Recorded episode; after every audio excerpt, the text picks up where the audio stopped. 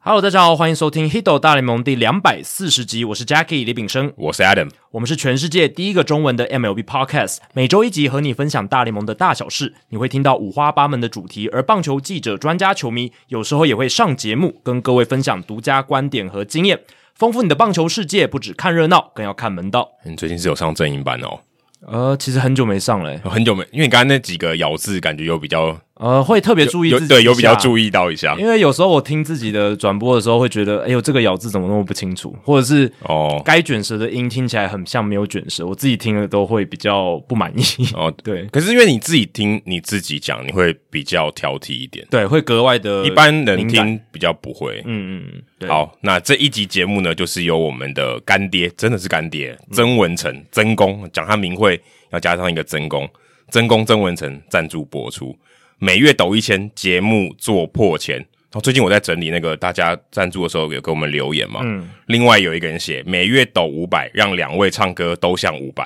哦，这也不错。这个如果大家都可以每月抖五百，我就来模仿五百唱歌。真假的？其实还可以啊，其实五百模仿他还蛮容易的，因为他的声音非常的有特色，然后他的唱歌的方式很好去模仿，很有一个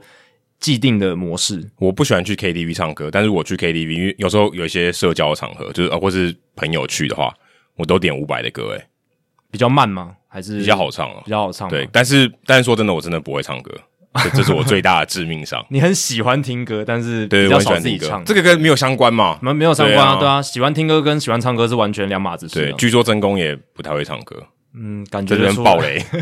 感觉这是边爆。他的料。对，OK 啦。如果大家真的如果抖五百人够，我们是愿意模仿来。我我我愿意，我愿 好，意。那对你我啊，愿那意你之后在转播的时候，没有自没有己模仿五百。如果有办什么就是我们的线线下活动的话，可以来试一下。好，那真宫也有留言哦，他留言给我们四个字：保持初心。这边要要强强调卷舌，是保持初心哦，不是保持粗心。哦哦，保差持很多差很多保持初心我蛮常有的啊，就是常常蛮粗心的也是，但是保持初心哦很重要。就保持初衷啦，对这两个保持是一初衷样的对对对对对。那目前跟大家呃 update 一下，我们有一百二十五位干爹干妈持续的赞助我们，哦其实蛮多的耶。是哦，那我们也鼓励大家去赞助我们的这个订阅赞助方案。那赞助的方案呢，你可以上这个 Google 搜寻 Hido 大联盟泽泽，或是看我们的节目叙述啊，都有这个赞助的讯息。那现在从十月份哦，就是你现在如果听到这个节目，大概剩下五六七天吧，嗯，你听到这个节目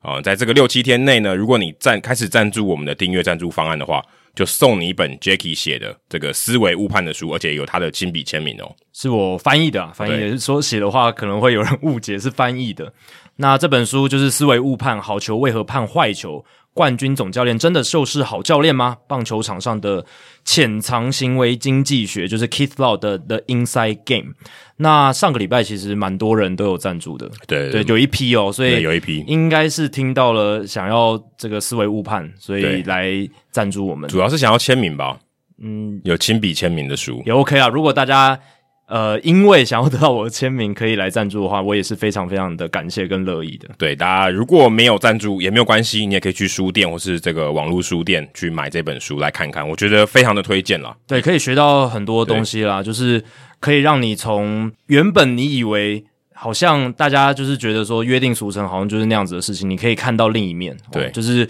会用不同的角度去思考，而且也可以。突破一些自己思考上的盲点，就觉得啊，自己每次怎么好像做了一些错误的决定，其实你是少了考虑哪一些面向。这本书里面可以点破这些东西。对，其实只要你喜欢听我们的节目，你一定会喜欢这本书，完全没有道理你会不喜欢。好，接下来是念留言的时间哦。彰化郭宏志他写说：“哈，标题要干嘛？”哦，因为他是在这个 Apple Podcast 上面给我们留言。他写说：“听了《Hido 大联盟》好几年，拿到新的 iPhone 的第一件事情，就是要来 Podcast 给出五星的好评。”哦，所以其实他买 iPhone 是为了要给我们五星好评哦。哦这还蛮但感这跟动的因果关系可能没有， 但是他说他做的第一件事情就是给我们五星好评诶、对，哦蛮、感人的。我觉得他会不知道标题要写什么，就是因为他是这个苹果的新用户嘛，然后第一次使哦用 Podcast 这个 APP，、那他可能觉得说留言就留言嘛，我们在脸书上留言也不用写个标题，但是这个这个 Podcast 的留言区，你留言他还要你写一个标题，这对，样标题可能就是重点，希望你传达的重点。对对对，你这一则留言你想要做的目的是什么？对，就是通常都会写说，就是啊，音质可以好一点，或者是对哎内容可以多一点之类的。好，接下来是我名媛堂等级的哦，不晓得你有没有赞助我们的五百红方案哦？凤山的君 Tommy 他肯定有五百红，还有六百红哎。哎 Tommy 是六百轰对，俱乐部很的这比五百，那你要赞助六百、 啊。他写说陪我在暗夜里的好节目，怎 么你暗夜都在干嘛？我我想说，一般讲暗夜，通常就是要做坏事有有有一对，有一点点负面的。他说，在年初的某个夜里，因为睡不着觉，就爬上屋顶唱首歌啊，没有没有， 我刚刚也是想有没有要上屋顶 对对对，拿着手机搜寻有关棒球的 podcast，熊熊看到一个台北市立棒球场，熊熊是谁啊？熊熊是一个女艺人啊，哦，女艺人哦，但但那个她跟熊熊应该没关她系吧，这个是副词啊，对啊形容她副词突然间看到，或是熊熊烈火那个熊熊，熊熊看到一个台北市立棒球场旁边的节目《Hito 大联盟》哦，跑代表说我们这个名次跟的还蛮紧的，而且名次蛮重 要，有些人真的是在这个 Apple Podcast 榜单上面看到我们。这很合理啊。对，其实用榜单看，就是代表越热门，代表越多人听嘛。对所以你越多人听，可能代表说它品质或是大家比较喜对欢。所以你先从名次比较高的开始听，我也觉得非常合理啦。那他写说，从此之后睡觉就会配着两位主持人的声音直到睡去。哦，那那你会有失眠的困扰，因为我们节目很长。嗯，对，但如果你要分很多集才听得完的话，代表你的失眠没有那么严重，哦，而且说我一集都要分几个晚上才听得完。哦，那也还还 OK 啦。所以应该是睡眠正常。对，所以希望你睡眠正常，希望你不要有这个失眠的困扰。那他写说自自己是从 TVIS 袁博士播勇士队的比赛开始认识大联盟的哦。那现在，啊那那你应该蛮开心九的哦。零年代中期的球迷啊，从国中开始一直到现在，每年最期待的就是十月开始的季后赛，每个队伍每个球员都毫无保留的拼战。当然，在我心目中最精彩的还是二零零四年那年最不可思议。今年在某一集听到你们说印第安人确定要改名了，真的有点不舍哦，因为他是军 Tommy 嘛，所以嗯他应该是克这个印第安人队的球迷。我现在不能讲印第安人了，哦要讲守护 Guard- 神 Guardians，对，哦守就护神或守护者还不对确定啊，还不确定，至少不是守门员啊，那是中华 电信的。还记得九几年那个年代的黄金打线，真令人血脉喷张。哦他所以他应该讲的是什么 Many Ramirez 啊，那那个年那个年代对，，就是美联就是印第安人最强，对哦国联就是勇士队的三巨头，然后还有所以 Andrew Jones 那些哦 Chipper Jones。所以那他那个时候就是九零年代开始看棒球，所以比我们早蛮多的、如果你是九五年之后到两千年这段时间开始接触美国职棒大联盟，你要么就是勇士的球迷，要么就是印第安人。嗯基本基上本上都是这样然或后者是洋基对，然后有是二零两千年代初期，或者王建民那个时代的话，可能就是洋基队的洋基球迷为主就对台这是以台湾来讲啊，对对，台台湾的的球迷。对对迷群的状况。所以 Jim Tommy 也是我最喜欢的球员哦，近代纯正的六百轰哦。最后祝节目订阅破百万哦，百万这个可能做梦比较快啊。但我们的收听数快要破百万了，这个是哦，真的假的？对我有时候我在追踪，已经快要破百万了。你说从二零一七年开始算对吗？对对。对对对，在哦真的假的我们？对我们的 hosting 平台 SoundCloud 上面的数据已经快要到一百万了。哦，我都只有看就是当趋势月对，嗯就是看哎、诶我们跟前一个月比怎么样了。对，我很无聊，我都会稍微再去点一下，就是看哦， 全部的收听次数，已经快要破百万。破百万的话，会在社团里面稍微庆祝一下。好好好好好，好，接下来是冷知识时间哦。那冷知识的话，也来跟这个季后赛的关键表现来搭配一下。Chris Taylor 道奇队虽然已经被淘汰了，不过他在国联冠军系列赛第五战的单场三响炮还是令人非常印象深刻，也是算这个礼拜一个大联盟最大的一个 highlight 啦。那 Chris Taylor 他也成为史上第十一位在季后赛单场三响炮的球员。这么多人哦，有这么多人哦，而且很多报道其实写十二位，其实是写错了，因为这十二次十二次，然后有十一个人。那为什么呢？因为当中有一个人曾经两度在季后赛单场三响炮，所以今天冷知识的问题就是这个人是谁？那我想说，就不要太难了，给大家选项去猜，直接去猜就好了，这样子比较呃，大家也可以呃玩一个几率这样子。如果你真的不知道的话，A 是 Reggie Jackson，十月先生，没错，就是我列出来一定都是季后赛表现很好，你一定没办法一眼就 认出来到底是哪一个人是这样子的选手哦。B. Albert Pujols，哦，生化人，生化人哦。C. 贝比鲁斯，呃，棒球不能之讲王之神，对，要你讲讲之之王，神那个正音大侠会很生气，棒球之神是真的神啊，嗯他是棒球之王贝比鲁斯。然后 D 是 George Brett，呃，卖手套的，皇家先 生，都都是可都以是对，然后还有松郊友先生， 然后最后一个 E 是 Adrian Beltre，呃，他叫什么外星人吗？还有讨厌人家摸头的人，这是这这是一个称号 吗可以啊， ？Elvis Andrews 的好基友，好朋友，好朋友对好基友，好朋友。所以就是这五位，当然这五位他们在季后赛都有蛮显赫的战功啦。 Beltray 有吗有啦，他在诶，他是在？Beltray 给我在季后赛的印象没有那么强，没有那么强是不是，对，没有那么强，没有那么对，跟嗯那其么他四位比起来对没有那稍微么对嗯强烈的直接的反应。他后来在都在游击兵为主对嘛，只是游击兵二零一零、二零一一年打进世界大赛的时候，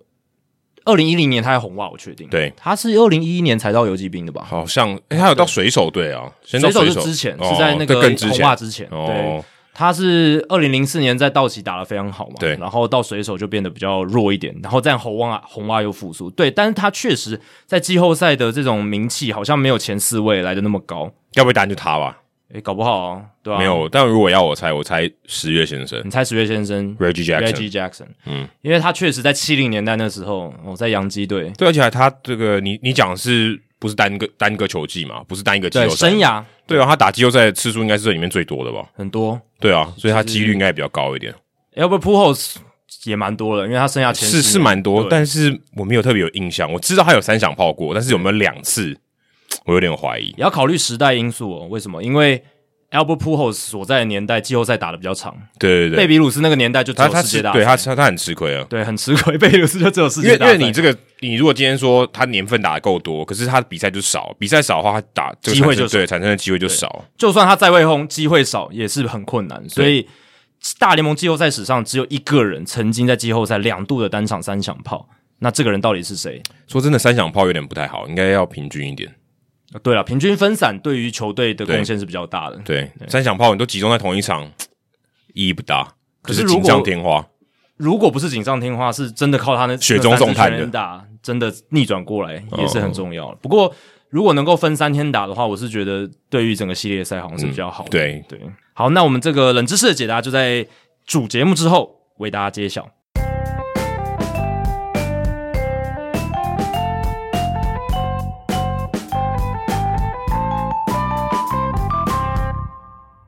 好，这个礼拜呢，我们节目录音的时间刚刚好，就是在联盟冠军赛跟世界大赛中间。我觉得这个赛程对我们录音来讲也是非常好的一个蛮刚好安的排，嗯对，刚好中间还有两天的休息时间，所以非常适合来录节目，然后顺便做一个联盟冠军赛的总结。然后我们等一下呃也来稍微预测一下我们两个人对世界大赛的看法。但首先呢，我们就来看一下联盟冠军系列赛。红袜太空人美联的冠军系列赛，最后是太空人四胜两败击败了红袜，然后挺进了世界大赛。所以，哇，太空人已经五年三闯这个世界大赛。好夸张哦！对啊，就是也算是王朝了吧。如果他们没有把那个没有出现这个所谓的太古达人事件、投暗号门事件的话，其实大家也会把他们这个树立为一个王朝嘛。对，基本上就是近年道奇跟太空人应该就是最强的两队了，没错，一个在国联，一个在对美联，就是两支最只是强。他们只碰过一次而已。而且你会想说，上一支五年三冠的，或者说五年三闯世界大赛的球队是谁？就是巨人，巨人队，就是二零一他巨零到二人零三次都拿冠军啊，三次拿下冠军，对，当然是比太空人更强。但是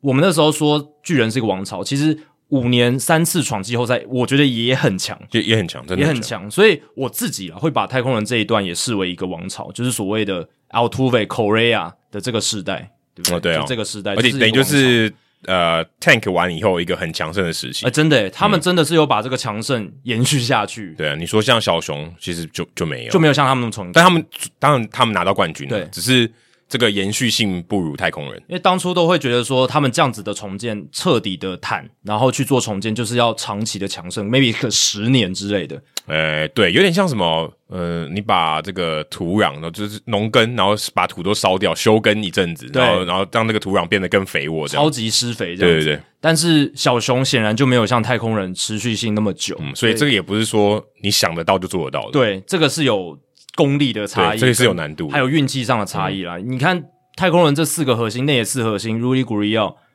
Bregman、Korea、Altuve 这几年基本上都是保持大部分的健康，哎，而且对大部分算健康，关键时刻都能够缴出好的表现。你看 Uli g u r r i e 他到三十七岁了，还是可以拿美联打击王，然后到美联冠军系列赛又打击状况恢复，对，等于他就是睡了一个系列赛，对然后就是就嗯分区嗯系列赛蛮蛮蛮睡着的，休息一下啦，就是打完例行赛可能有点累，然后休息一下就回来。那这个系列赛我们前面两站其实已经聊过了嘛，那后面的四站呢，我觉得最大的关键就是三个名字嘛 f r o m b e r Valdez、Luis Garcia 跟 Yordan Alvarez，对我觉得就结束了，就是这三个人。而且前面两个让你看到美联分区系列赛的时候，你觉得他们他们应该是累赘，就在对这个比赛里嗯面，在这个系列赛里面，他们应该是扣分的。结果没想到投的跟王牌一样，是，呃，没有 Lance McCullers Jr. 完全没问题。嗯，现在 Lance McCullers Jr. 确定也不会投世界大赛了。对，已经确定了。哎、你看这种消息，其实对太空人来讲是蛮伤的、欸是啊， Greenkey 扛不住先发 m a c a l l s Junior 也没办法投，嗯你只剩下 Valdez 跟 Luis Garcia，结果他们在分区系列赛投给投成那样子，对，你还怎有么你怎么会相信他们会赢？还有 Jose r k i d i 啊，只是 Jose r k i d 他 i 也在是系上列来也是赛被表现打不了好。诶，可是搞不好他下一次出来就跟哦对 Baldes 跟 Garcia 一样恢复身手。对，不他在那个分区呃冠军系列赛他也是被打嘛，啊被打，对啊，只是他还没有第二场的机会，对搞不好如果第七站他出来投，也投的不错，就是不会像他在第三站对被打得那么惨，也有可能嘛，这个对也是有可能。所以我是觉得，你看 m c c u l l u s Junior 他其实，在冠军系列赛也没有被带进去，其实对受伤之后。Dusty Baker 他第一次出来发言的时候，他就已经讲 m c c u l l u s Junior 接下来应该很难再出赛。对，因为这个时间其实很短，对，所以他们其实已经有预期了。那美联冠军系列赛，他们已经证明，即便没有 McCullers，他们还是可以打败打击火力丰沛的红袜。这个他们已经证明出来了，而且花了六战而已，甚至还没有到决胜的第七对战。那我是觉得世界大赛当然少了 McCullers 一定是一个很重伤害，可是我是觉得他们对自己是有信心，因为他们对觉得已经克服了红袜的障碍。我们接下来到世界大赛，即便少了 McCullers，我们还是有能力可以做到这件事情。对，这个信心我觉得真的很重要。你看红袜队其实在这个系列赛就是从非常有信心打到非常没有信心，嗯，那你就完蛋了， 就是你没有在那个七战里面你找回你的信心，你就输定了。其实他们在这一次系列赛，红袜在这个季后赛，应该说二零二一年季后赛，几乎他们的打击状况就是他们在例行赛打击状况的缩影。对，因为我看官网他们的随队记者就有写分析，他就写到说，其实他也不意外，红袜队在第四战之后就整个打线完全冷掉，就是真的冷掉，完全熄火，嗯就好熄到像炉不火你整个就关起来了，一点火花都没有了，对，哎、最后三战两分、一分、零分，零分被玩疯，那这样怎么赢？除非你投手超强，对，那官网随队记者他就写说，其实他也不意外，因为例行赛的时候，他们观察到的就是这个现象。红袜队其实今年在例行赛大起大嗯落，尤其是打线、非常的明显。对，他跟其实跟杨基很像，就是对打线热的时候很热，然后暖的冷的时候就一潭死水。对，热的时候像是全联盟最强的打线，几乎人挡杀人，佛挡杀佛，没有一个投手的群组可以压制住他们。但是冷掉的时候，真的也是一泻千里嘛。嗯就是在例行赛，他们有一段时间就是整个排名往下掉对，被光芒超车，被洋基超直到车。九月最后面才拉一波，对，最后好不容易拉一波哎回来，也很惊，其实也很惊险，也好很不好惊险啊！要不是有 Kyle Schwarber，对不对，对对，？还是嗯很惊还险。是有点惊险的。对，所以红袜队大起大落的这种表现，到美联冠军系列赛也是体现出来。嗯结果就是在最不该陷入低潮的时候，整个陷了进去。而且 K K Hernandez 也是嘛，对他也是整支红袜队的缩影。你看他人来疯的时候打打的着是史诗级，对嗯，季后赛史上最好的七战的表现，对八战的表现，结果到最后的三战，他也是好像只挤出一支安打，就是就也对啊，而且没有破坏，完全没有破坏完力，全没有破坏力了，而且他还是被打第一棒嘛，嗯对所以当他熄火，Kyle Schwarber 到后面其实也是遇阵乏力。嗯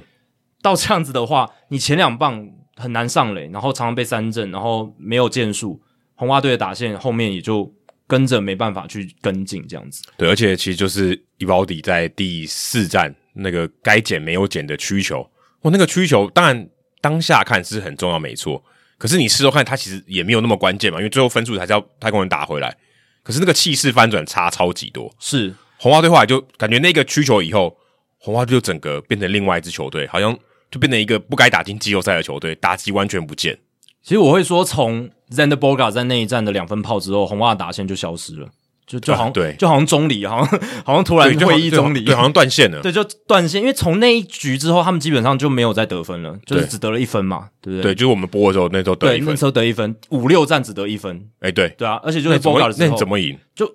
你没得分，红袜队没得分。我们在系列赛开打前就强调，红袜要赢这个系列赛，打线一定要发挥出来，他们的优势一定要发挥出来。对，熄火之后就完全没有机会。即便太空人的先发投手这么捉襟见肘，他们也是没办法。对，即便他们已经是用呃可以说是最好的这个优势对到他们最大的劣势，嗯，先发投手，结果你还是没办法赢。当然没办法，但那个 Valdes 跟 Garcia 投的很好，这个当然是一个。可是你得分都挤不出来，那你怎么你根本不可能会赢？对啊，所以第四站真的是所谓的转捩点跟分水岭。那那一个比赛，你刚刚提到的 Last Diaz 主审 e o v a l d i 的那个判决，那一球曲球想要走后门没有捡。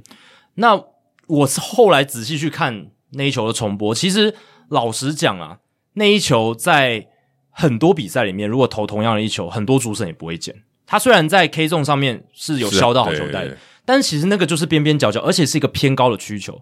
高角度的曲球掉下来，这种球其实主审通常不容易捡，真的不容易捡。因为通常如果你需求要丢，你会丢地板，你会对丢比较低的位置。对，所以比起我记得我们在国联冠军系列赛有看到 Jack Peterson 有一球，嗯他是内角低的球路，整颗球都在里面，嗯好像是 Jerry Mills 吧，主审那、那一场他没有捡，那个我觉得比较夸张，对那个是比较夸张，因为他等于是从好球带经过，就等于呃应该说预设的好球带对会经过那个高度，然后往下掉。对对，就是而且整颗在里面。那 Last Diaz 那球它是边边角角，其实只有大概半颗、三分之二颗在 K zone 的好球带里面，然后有大概三分之一颗在外面，而且它由于是个高角度的曲球，所以我是觉得情有可原，我不会这么样去刁难 Last Diaz。可是我觉得，之所以你没判，我觉得这是结果，这是一个你你他的一个 fact，、就是他没有他没有判嘛。嗯对可是红袜队的回应的方式就是就是一泻千里，对他们没有撑住，对，啊没有撑住。如果说今天他他误判没关系，我顶住，误判常常有嘛，对啊，我顶住，然后接下来，嗯、我们把气势打回来，没有，你就是那个误判就影响你的士气。对啊，因为那个误判之后，其实 Jason Castro 还没有敲出安打，对啊，那你后面让他敲出了安打，那超前比那分就没办法了。而且你后面一泻千里，你让太空人在九局上得了七分，嗯，那你后面要怎么回来就回不来。如果你其只实让对，其实我那场输，可是只输一分，就是 Castro 那一分的话，那啊还搞不好后面搞不不好后面还有差哦，你不能让他打开来。打开来就整个完全感觉不一样。嗯，当然我们会在这个季后赛看到说，其实有时候所谓的 momentum，所谓的士气也是有点过誉了啊。你看红袜队二三战士气那么好，对不对？谁知道第四战就没了，这个士气去哪了？可是 momentum 总是会停的、啊，没有 momentum，没有没有 momentum 一直是持续的没啊。错，所以也不能就是怎么讲，momentum 当然是有有有动能气势这种东西，我是觉得一部分是存在，可是也不能太去相信它，也不能百分之百的就说哦，你看第二三战他们打那么好，接下来一定赢定了。我们在国联冠军系列赛也是看到整个翻转很快，可是我觉得今翻来翻去天这个教练，如果他能做得好的话，就是想办法让这个 momentum 不要消失，即便消，他的确会衰退嘛。可是不能像红袜队这样衰退了这嗯么戛快，然而止，对不不能是戛然而对，止。你这样就完蛋，就是对你就完全熄火，大家突然啊，完了，去哪里了？找不到那感觉了，然后对然后然后就真的找不到了。你慢慢的消失，或许你不要到那么低，然后你还可以撑住，你还有点火候，你还可以烧起来。啊现在是整个就好像就就被水浇了一样，整个扑灭。那你要怎么点火？对，你想哦，如果第四战九局上太空人就得那两分就好了，就是他逆转变成三比二嘛，只领先一分到九局下。如果红袜能够逆转成功的话，那哎就不一样嗯哇，那个整个战局又真的感觉真的不一样，那而就且不一样。太空人可能就像你讲的，可能会觉得啊，我们都已经逆转，又被逆转回来，那真的士气会会受到打击这。不过太空人这几站他们赢得比较险的那几场，是包括刚刚第四场，其实第一站他们也是逆转了，哦也对啊是很接近的。对对所以对其实他们那个怎么讲，就在后半段逆转战局的能力是比红袜队好一点。对，那我上一集不是说 Alex Cora 就是调度是非常厉害的，在季后赛更加的精明这样子。但我后来想一想，他在美联冠军系列赛第一战，那时候他们不是有三比一的领先吗？红袜队，他们派泽村拓一，嗯他们在分区系列赛没有上场的，没有被带进名单的投手，然后在那个关键时刻上场。我后来想想，会不会派 Gary Willock 比较好？对不对？呃嗯，可 Vlog 其实在这个分区，在这冠军系列赛也没有也没有到非常压制的。，对，可是泽村跟 Willock 你会选哪一个？我、我是会选 Willock，嗯当然不用想，对，因为泽村那一场就是算丢掉红袜队两分领先的呃罪魁祸首，因为他控球就是不理想，嗯，对吧、所以那是一个可以商榷的点，但我觉得可以可以为他辩解是，毕竟是系列赛第一场，是想要试试看他的这个状况怎么样。对，毕竟都带进来了嘛，而对且对泽村球威也强因，为相对起来那个风险是比较低的。如果你今天他在第七站丢或第六站丢，那一样的这个事情，它的这风险，这个这个 leverage 差太多了。对，那个张力情境对大小是不一样的，对，就是啊，如果是投的不好，那个我影响更大。因为毕竟泽村他的球威还是很强啊，他的直插球，嗯他变就化球真的要拿还是出很好，三振，他是有办法拿出来，是只是嗯说他如果不稳的话，就会有保送了。能不能取得球速的领嗯先，这对他是一个很大的坎。但是偏偏他在第一站没有过这个坎，如果有过的话，红袜其实是 Kora 好像多了一个这个牛棚的对嗯强悍的武器，所以对啦，确实是红有袜可其以实讨论的一空第一间，站跟第四站都有机会赢，对啊，嗯，有很大的机会可对，以所以其实这样就是四就四连战就很少了。就很少啦，对对啊，所以其实就是几个细节、几个关键的 play 就可以扭转整个系列赛的战局，对，可是比赛就是这样啊， 对，确实就是这 样比赛。就是这样啊，打比赛考验大家就是他的临场反应，这些细节有没有做到？嗯，那也不得不佩服尤当 Alvarez，就是我们转播的那一场那一场，然后还有我后来跟达哥林俊达播的那一场，都是尤当 Alvarez 一个人的秀。对在打击面，太空人其实你如果仔细看，从二零一九年到现在，至少累积八百个打席的打者里面，尤当 Alvarez 已经是全联盟前五强的打者。他在这三年的 WRC Plus 是一百五十三，跟 Fernando Tatis Jr. 一样。前两名是谁？Mike Trout 跟 Juan Soto。所以你就大概知道他的这个 level 是在哪他里。他唯一的缺点是他不太能守备，对他基本上跑不动就是一个比较瘦一点的 David Ortiz，对他其实是纯 DH。你说现在把把他摆左外野其实都很陡，但是 Dusty Baker 没有有办时法，候有时候是为了要让火力最大化，没对办法火力最大化，而且你也要让那个 Michael Brantley 这个老将有时间可以休息。嗯对，或者他们两个可能就是一个人打 DH，一个人守左外野，基本上就是这样，就是他跟他轮调 DH 跟左外野的这个位置。但是 Alvarez 他的这个打击天赋跟他的打击成绩，其实我是觉得被业界跟我们球迷群有点低嗯估，因为我们其实谈到最强打者，我们真的很少把 Alvarez 的名字提出来，我们都讲 One Soto 啦、Trout 啦、Tatis 啦、小葛雷诺啦，我知道他明年 Fantasy 搞不好就变成一个低调好物哦。会啊，但我觉得很大的关键是他前两年有这个膝伤嘛，对对对他两个膝盖都都有问题，所以我是觉得， David David Ortiz 也有， 对我是觉得从二零二二年开始，太空人就是基本上就让他全职 DH，我保全这支棒子，嗯我要好好的保养它。Alvarez 他就是打 DH，那外野要找人其实也很容易嘛，嗯就是相对对相对来讲就比较容易，你不一定要找到，你也你可能找不到像 y o l a n Alvarez 这样棒子，但是你就找一个功能性的或者是跑垒防守 OK 就好还有。McCormick、Myers、对啊，Myers Kyle 也可以顶 Tucker 上三个就够了。对啊，所以有尤当 Alvarez 坐镇这个打线，太空人的攻击火力一定是有威胁性的。嗯他没有所谓的怯场问题，他整个季后赛都打得非常好，嗯然后关键时刻或者是面对很强悍的投手，面对左投手，他没有什么没有什么瑕疵，没有什么会被克的地方哦。真的比是较很哎蛮难全面的啦，对，真的是很全面的一个打者。你看，我们播的是他对 Chris Sale 那一场，对，Chris Sale，然后状况还不错的 Chris Sale，嗯，那天其实投的蛮好的，嗯对，至少前两次打席 Chris Sale 的状况好。你说第三个打席，对，球威有点降了，那那那就另当别论。但前两个打席状况好的，但是 Alvarez 都能够敲出安打。对，而且还有一个是全垒打，欸对，而且那个时候其实 Sale 是在压制太空人打线的。那个时候嗯只比赛很有接只有近 Alvarez 有打出安打，对，只有 Alvarez 那个时候有打出安打，所以 Alvarez 是真的让人很惊艳啊。那这个系列赛，Dusty Baker 总算是突破了他十九年来的一个一直没能达成的事情，就是对挺进到世世界界大大赛赛。终于啊，真的是终于，因为今年是他第二十四年担任总教练，几乎快快跟我这辈子一样长了耶。他担任这个总教练的时间，当然他其实第一年上总教练的时候是一九九三年，是在我出生的前一年，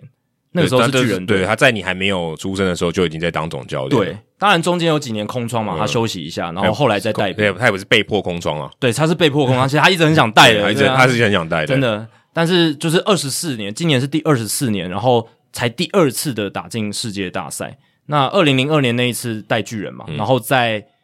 世界大赛面对到天使，那个时候其实打完第五战他们是三比二领先哦，结果最后六七战嗯被输了嗯天使逆转过去，所以等于是已经到手的这个奖杯哦，就从他的这个手手指的缝隙里面溜出去这样子。所以 Baker 从那个之后带领了四支不同球队打进八次的季后赛，直到这一次他才再拿下联盟冠军。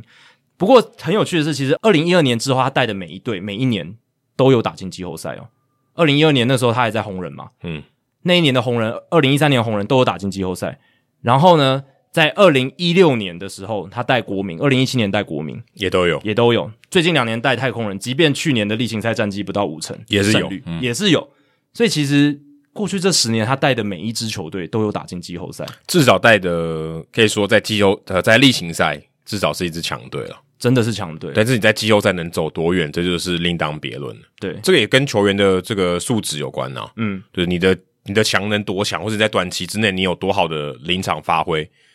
这个有时候说真的，我觉得总教练你能影响的层面也也不也不是很多诶、他也是对，而且你说，哎、嗯你说二零一二年到现在，等于有九年的时间，对，对对啊，已经九年的时间，每年都打进季后赛，其实十年了啦， 10年对对是十年，哦，对，因为今年二零二一对，年，二零二一了，嗯对，哇，那这样他只打进过一次世界大赛，对啊那真代表他真的也走不远。他年年都带带进来嘛，然后国民那两年很大家印象应该很深刻，分区系列赛很痛心的就是输掉，对他都打到第五战呢、就是差最后临门临门一一脚脚，真的，那一走就拿冠军，没有了，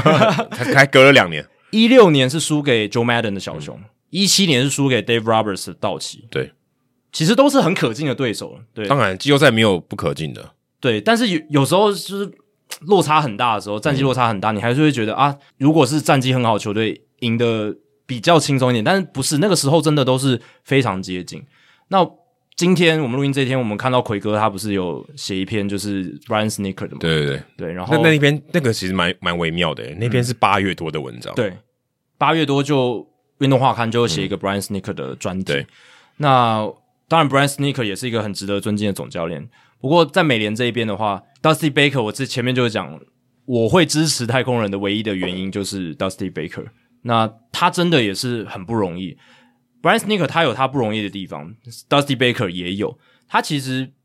他的球员生涯路是比 Brian Snicker 顺遂很多。对他至少算是叫得出名字的人，而且他执教其实也很快就被升到总教练了嘛。啊对，一九呃九三年就对，升一了九九三年就升了， 93年就他升四十几岁而已，对啊，四十几岁而已，就已经是到了总教练这个职位，而且他那时候充满自信，他其实就没有在，我觉得他到现在都是充满自信，对他他一直都是充满自信的一个教练，就是老神在在，他不会去被一些情况就是吓到或者是怯懦都不会，他就是老神在在，用着他那个牙签这样子。然后我是觉得这个总教练，他从一开始的 Dusty Baker，从球员时期的 Dusty Baker 蜕变成在巨人队的 Dusty Baker，到现在的 Dusty Baker，每个阶段都不一样。他在巨人队的时候，一九九三年刚开始带，他是所谓的那种媒体把他称为这种气氛王，我觉得他很会把这个，当然现在也是啊，不过那个时候就已经有这样子的名气，他就是很会把球队休息室的气氛凝聚起来，然后能够让球员发挥出最佳实力。但是那个时候他主要是 focus 在资深球员身上，他很喜欢搞定老大哥，搞定老大哥，他很爱用资深球员，年轻球员他不太用，嗯他不太给年轻球员机会的。这个就是他跟那个时候跟现在的差异。然后到了小熊之后，大家就是贝克接了亡灵嘛，大家都知道。啊、其实如果看到太空人队道奇，看到 Mark Pryor 跟 Dusty Baker 站在两边休息室，那感觉蛮有话题的。真的，因为在小熊队时期，他就是超坏了 Mark Pryor 还跟有 Kerry Wood， Carry Wood，嗯，这个是不争的事实，因为他们那时候投球局数真的多，所以他他确实到小熊队，他有点改变了，他开始给年轻人机会，开始重用年轻人，可是反而又到了另一个极端，有点矫枉过正哦，就是把这些年轻的投手操坏。他在巨人跟小熊的时期，其实他也不重视所谓所谓的进阶数据或上垒率。你还记得他在小熊的时候，不是常常把那个 Corey Patterson 摆在第一棒？嗯，那 Corey Patterson 是一个什么样的球员？不重视上垒率的，就是他就是速度很快，没错，然后也有不错的长打，可是他完全没有上垒率。嗯但是 Baker 非常喜欢把他摆在第一棒，但我我之前看到，我最我最我在录音之前，我看到一篇文，呃，我在回顾一篇文章，是 Ken Rosenthal 在二零一八年那时候，Dusty Baker 没有工作，嗯他去访问他，就跟他聊一聊天，这样，然后就写成一篇文章。他里面其实有讲到说，他觉得，嗯，他不是不接纳数据这件事情，对大家就是大家对他是一个误解。他他甚至说，他在 Sabermetrics 这个字还没有出现的时候，他就已经很在乎这些东西。当然，我觉得那个可能只是嘖程度上的差别，就是说 OK，你觉得在某些决策上，他比较呃，一般我们说比较老派的做法，但他可能大部分时候他还是蛮支持、蛮去看这些数据的东西去做一些决策。我是觉得现在的 Baker 当然是这样子，但我觉得他年轻的时候并不是那样。他可能觉得自己有，但他执教上面没有把数据该要去执行的东西，他没有。可你觉得这个程，度是零跟一百吗？应该也不到零吧？但程程度一定是比较低的、啊。嗯，对，他在巨人小熊的时候，他就是真的比较传统派的教练，比较老派的教练。那那个年代，大部分的教练都这也样子都是啊。所以他等于是跟着大家做，但是他绝对不是新潮的那一派，这个是可以确定的。哦他不是走在最前面的、啊，对他不是走在，而且那个时候你要看啊，整个呃 front office 还有他的教练团的组成，这个可能也会影响他的决定哦。是对。不过我想讲的就是，从巨人小熊离他离开这两支球队之后，他每到每一站，他就是会消去一些他不好的缺点，吸收一些新潮派或者好的教练的一些优点。真的是每到一个地方，他都有进步，有进步，有进步。然后这两年在太空人，你看 Baker 使用 Fromber Valdez 还有 Luis Garcia、Christian Javier 这些年轻投手的方式，跟他在小熊队对 Mark Pryor 还有 Carry Wood 的方式，完全是天壤之别。哎，总教练有在进步了，他真的是在进步，他的进步是很让人觉得不可思议的是，因为他到六十几岁了，他从到红人、国民，然后到现在太空人，已经到六十几岁，他还是能够变出一些新把戏，还是能够跟上，他就有点像急起直追，跟上了现在最新的潮流。他可能内心里面对于某一些数据部门或者是管理团队给他的资讯，他有一些维持，可是他没有那种很强烈的反抗，他不是那种哦，你不知道我可是在这个棒球界有二十几年的执教经验了，对不对？我应该要听我的。因为 Buck Showalter 其实到精英队后期有一点跟管理阶层的摩擦，这个是时有所闻。但是 By Baker 你听不出他跟这个数据部门或管理部门有处不好任何问题，完全没有这样的风声。嗯，我我会觉得，如果你刚刚的推论是说他就是很很能接受新的东西，我反而会用另外一种观点来看他这个人，他就真的很想要当总教练，他真的很想要带兵。你看他的这个说话的方式，或他面对记者的时候，他是真的很想要当总教练。有这样的信念以后，我觉得他要再接，就是说他要换一个球队，让新的这个制服组愿意接纳他，他必须要改变，对他啊，必须要学。对，啊他有点，我个人会觉得，他之所以他可以一直走这么长，走做二十几年，他因为他一直换嘛，他一直换队，他换很多队对，以一个二十几年的总教就可以做那么久，还换这么多队的人，其实很少见，因为你对啊，嗯因为通常你做不好，你就你就没有了，你就没有就没有太多机会。你换这么多多队，还可以做这么久，代表其实你的这个适应能力是很好的。对啊，对啊。然我后想强调的就是这个啊、但是我会觉得他的前提是他真的很想带兵，所以他一直在不同的，而且通常他一开始带的队伍都不是太强，很需要一个改变，很需要一个契机。我觉得他是这样的人，就是之所以像太空人也是，他接太空人的时候是一个烫手山嗯芋。二零二零年、太空人没有人想要接嘛，即便他是一个强队，大家也知道体质很好，对，风头上你谁当总教练，你在说哎。你这一群人，你管得住吗？这这群人在这个这个舆论的另外一边，你管你管得住吗？我来扛，我想要当总教练，我来做，他才愿意扛得住。我我会觉得贝克比较像这样的人，他愿意去呃，在这种情况下去改变他自己。对啊，我其实也是这样讲啊，就是他就是因为他想要当总总教练，所以他可以去调整适应，对不对？我刚刚讲的就是说他很会调整适应，很会，因为他想要达到这个目标，他想要拿到总冠军，即便到他人生的迟暮之年，六七十岁了，他还是愿意去学习新的东西来帮助自己可以得到总教练这个位置。这个也是很值得佩服的一件事情。有些人他可能觉得我很想当总教练，可是我就是要用我的方式，对不对？对，或是他能妥协的地方不够多，对，就是他能接受，就是或或者画一觉得条线就这对样。他可能就是相对一些跟他同样年纪的人，他比较容易妥协，对或他愿意呃放弃他原本该有的信念之类的。不能说，但也不太对啊，不能说放弃信念，而是说他可以退让一点，对说诶、让新的东西进来，然后来让我们这个呃整个团队是更好的，他可或者以往达到一个个平衡点了对，。或者往一个更好的这个方向去发展。可能也是，就是他会更愿意放手，让每个岗位上的人去做他该做的事，然后他自己就是我只要让这一群人相处融洽就好。今天投手要怎么调度，我就听 brainstorm 的，跟数据部门他们怎么弄；防守要怎么弄，我也就交给他们。搞不好这是他签约的时候就说，你就是要放手。他搞不好，搞不对好，啊搞不好，他其实搞不好他也不想放也手是。这一点，对对，但至少他他愿意放手，他不会觉得说自己的那自信心受损，说，哎、我在棒坛那么多年，你你就什么都不让我做，我就只是坐在那边，好像，但其实这个位置还是很重要，因为他要把整个团队凝聚在一起，他要把人人与人之间的连接，人与人之间的连接，真的是做到很紧密，然后让大家为共同一个目标去努力奋斗那种那种向心力，对，我觉得要凝聚出来我，觉得他就像我嗯，我刚才想讲的，就是他比较容易，就可以说被迫调整。我觉得一方面也是他可以说他种族也有关系，因为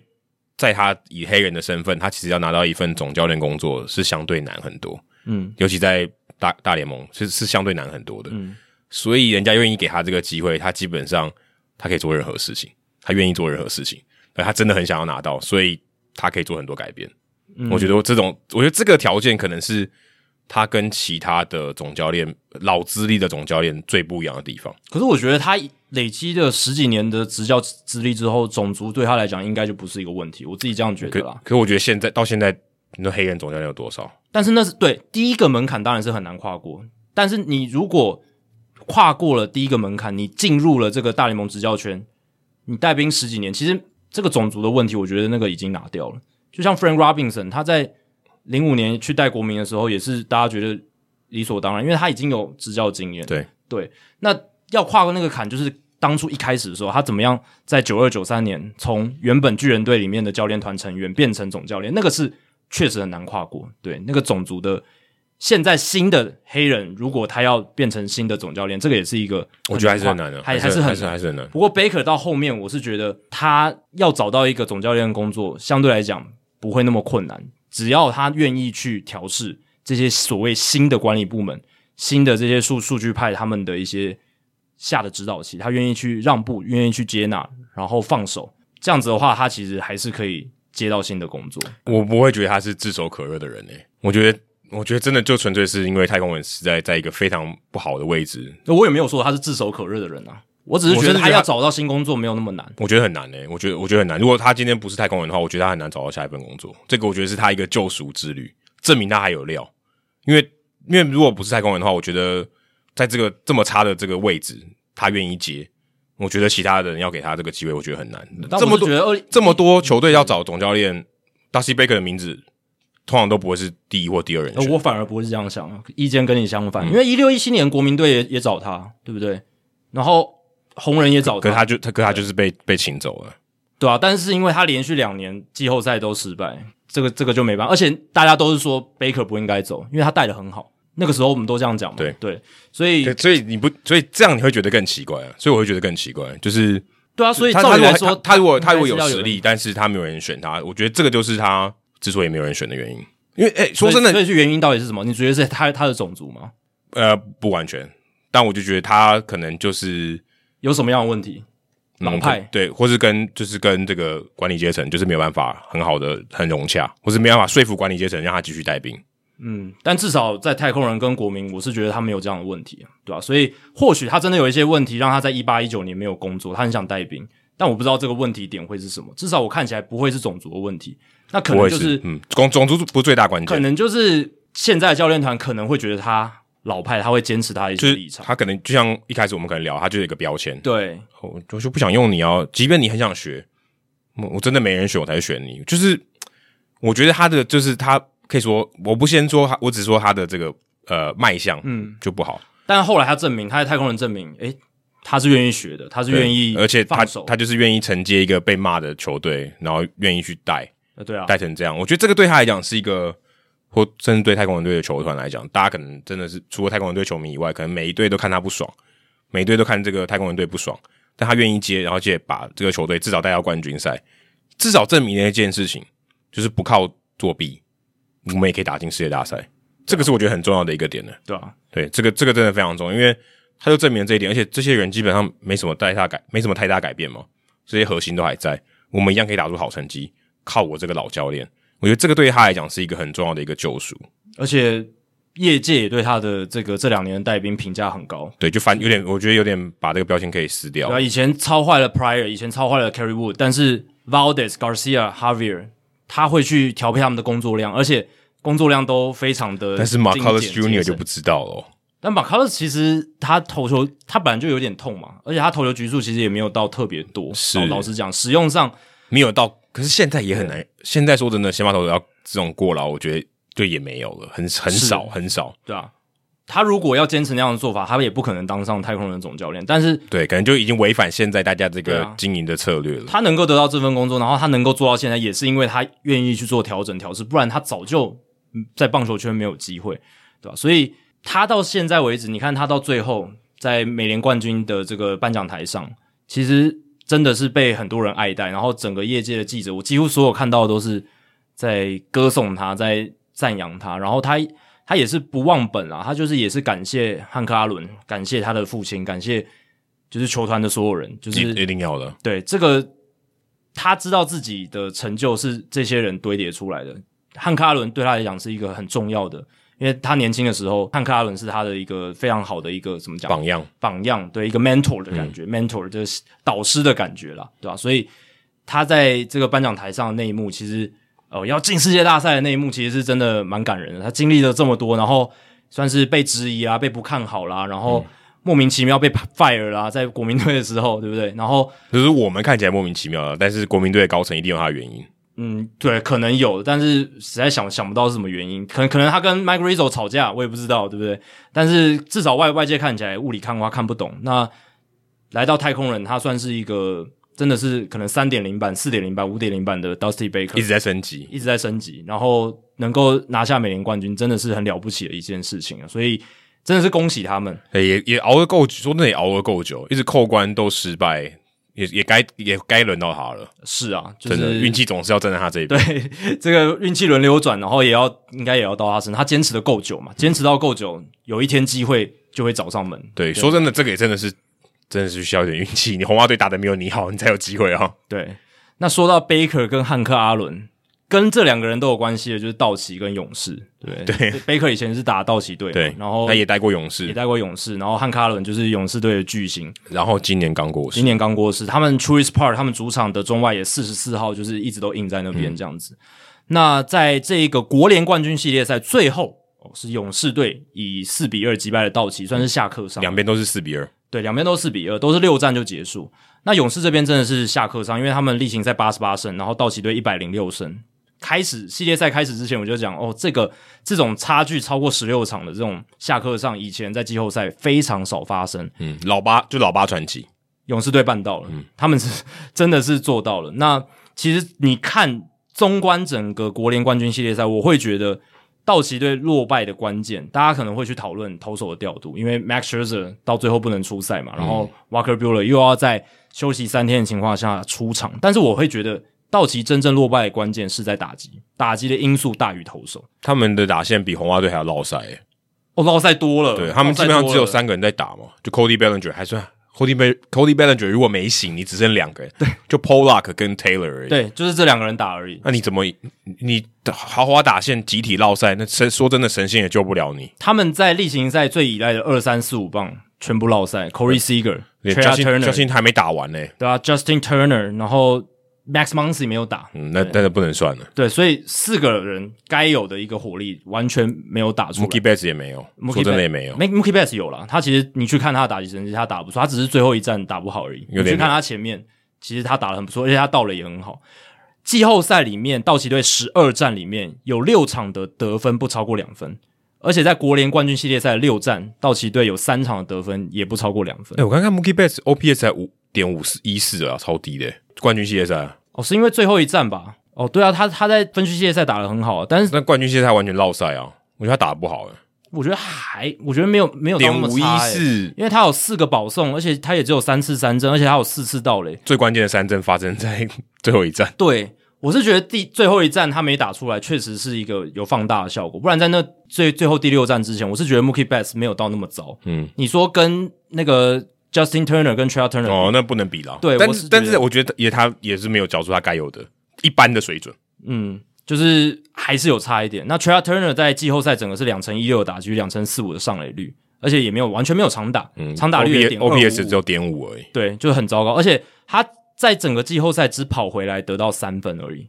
嗯，打第三棒的，对啊，而且他就是靠速度吃饭的选手嗯嘛，只跑回来得到三分。他在八月十五号的时候单场就跑回来得到四分呢、一场比就赛、、是就是是 Chris Taylor 打疯的那一场，对啊，一场比赛就得到了四分。但是 Trey Turner 他在整个季后赛是没有是只得到三分，对，其实他们在输的比赛都打击都很落赛啊。嗯，他输的比赛输掉四场嘛，有三场只得两分。那嗯你道奇队的打线，你只得两分，你完全没有机会啊，你就输的心服口服。对而且就算他有两场是在被再进安打，可是你的分数就打太低了、啊。如果如果分数打得够多，你也不会需要再进安打。而且道奇到最后真的是，我觉得被伤兵困扰到，他们的整体阵容已经是比勇士队还要差了。你甚至可以这样讲，对，你说打线吗？整个阵容，就包含投手，哦因为他们在整这个系列赛里面伤了 Justin Turner，伤了 Joe Kelly，嗯，这两员再倒下去，这但个但说真的，Justin Turner 倒好像没什么差，因为他那时候已经够低潮了。但是其实道奇队整个季后赛会打得那么辛苦，就是因为 Turner 完全没有打。他搞不好其实之前就有点伤，有啊，他脖子一直有伤，对，可是对，这然后是已到经到证然实后到那边就直接然后打下去到了第四站嘛，分呃冠军系列赛第四站是拉伤腿筋，所以就是完全腿筋不就能上场就报销了。所以你可以说，其实他一直都是带伤在打，就是脖子的伤势。我那时候一直觉得说，为什么 Dave Roberts 不让他休息一下，或者是把他的棒次往后他调？都打第四棒，第四或第五对，第他四或第五然。后 t r a Turner 也一直在打第三棒，我就觉得 Roberts 他在这个棒次安排上面弹性为什么没有高一点？因为反正 Taylor 都打后段棒子，对，一直都打第七或第八棒，就是一直埋伏在后面。Pollock 也是，即便他的这个嗯好像手都感打看起六来不错， p o l a 好像打六七棒，也都是在后段的。嗯我就觉得也许可以做一些棒次的调动，但是 Dave Roberts 一直没有这么做，他直到最后一场输掉的那一场还是这样子去排打线。我是觉得有一点点可惜，因为其实，在这种短期的季后赛式系列赛里面，及时的做一些打线的调整或者是投手调度的调整，是一个很重要的事情。不然的话，没了就没了，就没有明天了。你如果今天没有利用到这个选手的好的状态的话，那就没了。可是这不是那个思维误判里面讲的进食偏误吗？哦，对啊，还有我刚刚讲就是所谓的 momentum 公式，说没就没。可啊对是你不得不说，有些东西是你可以看到，Justin Turner 他就是有被伤势影响。这个是你被受伤势影响，这是就跟公什么气势啊，跟我们讲的进食偏误没有关系完全没有任何关系，他就是打不 好。可他搞不好认为说，即便在那个情况下，他还是可以发挥一定的水准，八成之类的，因为对他一定会困扰嘛，一定扣稍微扣一点分，扣多少不知道，没想到扣到几乎变零分，对，几乎没有表现。那就我就觉得反应的不够快嘛。你看 Dusty Baker 他在这个分区系列赛的时候就把 Uli Gurriel 往后掉，往后掉。那 Korea 也是一个很好的棒次嘛，那把它摆到第五棒，OK 啊。那你有 Chris Taylor，Chris Taylor 也不是多烂的打者，他又不是说在例行赛很糟糕、很糟糕，像 Cody Bellinger 那样。Cody Bellinger 摆在后面，我觉得 OK，因为他确实他没有证，他今年没有证明自己是一个好的打者。对，所以虽然他在季后赛表现的还算不错，可是其实他还是他是二零一九年的 Bellinger 吗？我觉得不是，所以你把他摆在后端棒次，我觉得还 OK。那 Chris Taylor 他其实哦，他到九月份确实也有一点伤，可是他至少证明自己能打。他从外卡赛到呃分区系列赛，他证明自己是能打的。对我是我是觉得那个情况下是可以把他的棒次往前调，结果没有，就比较可惜一点，对吧？所以打线的因素，我觉得真的是道奇队在这个系列赛输掉的最大原因。对啊投手我觉得反而真的还大家对于他们打线期待这么高，真的太真的很高啊，而且到最后深度真的是也被用完了，真的是一兵一卒都被派上去了。不过，如果你讲道奇队，其实头打两端真的真的都很都已经是顶级中的顶级，这排在跟任何一队比，他们基本上不是第一就第二。是可是他们投手其实缴出来的表现也没有到他们应该有的那种就名名气上对应的这种宰制力。我觉得他们的牛棚，我觉得其实真的很强。关键就是先发投手的问题，就是整个深度被用光光，到最嗯我后觉得我觉得最大的关键是。是科小受伤哎、可小受伤当然关键、啊 t r e v o r Bauer 也很关键啊。这两个，嗯呃，这不两过个 Trevor 没有 Bauer 是在季中啦。Kershaw 是最后季末的时候，他说他不能出赛嘛。不过至少不啊 Trevor Bauer 他可以做出应对嘛，把对 s h e r 找对来， Scherzer 所以还算那个洞有补。是，对啊，所以这两个人没有，尤其可小，当然这是影响非常大如。果你把 Kershaw 加也加上去，还有 Scherzer，其实我觉得道奇队还有四战基本上都很强的投手，勇士队要拿两胜真的非常的困难呢、欸但结果看起来，其实好像道奇队的投手压制力没有强到跟他们的名气是相对应的。我觉得就是 Julio 我 Rios 也没有那一场也没有拿下来啊，也很可惜耶、就是我觉得有一点超过他们体力的负荷了，因为 Dave Roberts 就只有 Walker Bueller、无流 Urias 跟 Max Scherzer 这三个人可以对，用，基本上就三个。就这三个人可以用原本你有五个或四个，对啊，甚至更多。Tony Gonsolin 也是受伤，然后也投不好，也不能撑下这个先发轮值的位置。Dustin May 早就没了，所以他们本来预计要有的阵容，可能四五个投手都没，然后这就真只的有运气三非个常差。对，真的运气很糟糕。所以，即便他们例行赛还是撑了一个一百零六胜，你你说伤兵那么多还能够打一百零六胜，你就知道他们深度有多强。对可是随着季后赛进行，他们的深度一直掉，一直掉。打线这边有人受伤，然后 Joe Kelly 也不行，然后牛棚也有一点受损。到最后真的是，你看勇士队到最后他们的三大轮先先发投手都还病对健例康在那哦边，对啊，对这健个康这个状况也都 OK，这个真的差很多。而且他们都是在 regular 的所谓的中四日的，对至少中四日就是正常的出赛正常的出赛，感觉就是啊道奇队的先发就有点乱了阵脚，就是我说对呃，不是说不应该不是说他不是比赛乱了阵脚，而是他出赛的节奏是，乱了套了，对他一下先发，一下后后援，好乱哎，你想说到底轮到谁先发对，你都有点搞不太清楚，都会有那种感觉。即便当然看起来是有啊，只是你会有一种错觉，就是哎、今天到底是谁该先发，你都不知道哎、对很，混乱。一到到底是不是牛棚日啊？还还是 Urias，还是 Walker Bueller 又要又要中三日就要先发了？呃，第六站就是这样啊，对，一开始说 Max Scherzer，然后又说哎、不，Max Scherzer 不能投，然后又中间又空一段不知道谁，然后又会说 Walker Bueller 要上，对，就大家也没办法猜到，你知道吗？就如果今天说 OK Scherzer 不能上，那我大概知道谁会顶，对不对？这我至少有一个节奏，我会知道谁可以顶，然后就没有是 Bueller，完全不知道， 就是是对哦，你当然要放 Bueller 也可以，是也是一个可以接受的选择，可是你就觉得这个节奏完全不对。啊那你很难打，你就就像你的舞步都乱掉了，你要怎么你要怎么站好跟对手打？对，所以整个先发轮值的乱了套跟深度捉襟见肘，是道奇队在投手端的一个很大很大的劣势。如果是别队，可能早就垮了。早就垮了啊、早早在球季中就垮了，甚至连这个季后赛边都摸不着吧？对吧、只有道奇队还可以进到联盟冠军系列赛，只这有个他们真的只有他们可以，这真的。这这真的很强。所以我们不是说道奇变得多烂或什么，不是，我们反而是要称赞他们真的很强很深的一支球 队。他们已经感觉就是已经打到战力折损一半了，然后就还继续打下去。他们今年在伤兵的运气上其实是很糟很糟，就是在很多球队的情况，其实都是最糟的一个情况。可能就可是直接从胜率五成边缘直接到四成多。但是他们想尽办法，你看，透过季中的补强，嗯，透过一些后援战力，有没有去这个后援牛棚，他们找到非常多名不见经传，但是都可以投哦的人、这去个撑住。这这一点已经其实做的很好。，对，至少还撑到你看这个系列赛撑到第六战，最后才败阵下来而且还重点是他经过前面对巨人队，好不好？啊！对啊，这才难呢、这个也是一个很了不起的事情。而且说真的，我觉得有一个很大的关键就是他们经过那个那个五战，也是人人那个兵乏马困了，对啊，很累了。对啊。不过可以讨论的就是 Dave Roberts 的对 Max Scherzer 跟 Julio Urias 的用法啦。嗯，对，因为 Max Scherzer 他在国联分区系列赛第五战还上来后援一局，那、那个时候其实状况就没有到非常好，然后当然，你要他，你要他丢后援，对他讲啊也不是适应的情生况了。涯第一次嘛，对啊，对啊，然后到冠军系列赛第二战的时候投四点一局，状况也没有很好嗯哦，投完之后就失手臂了嘛，他其实说在比赛中就已经。感觉到很疲劳，嗯并不是说哪里真的断掉或受伤或撕裂伤，不是真的就是疲劳，他感觉不到自己手这种失力的感觉。毕竟他也这一这一季，他其实也有因为伤就是受伤，也有休息也一有一次，跳过一次先发，所以其实他啊他的年纪，你要他这样子，其实啊我觉得已经真的是到极限，对，真的是到极限把他了。逼到极限，对吧、所以其实你看，在国联分区系列赛最后那一局，你真的要用到 Max Scherzer 吗？可能真的要吧，因为那时候一分差嘛，很呃你很反关正键。反正就是要把手上最好的牌先出了啦。你有大老二，就是先出大老二，对因为你要把这个出牌的机会给你自己嘛。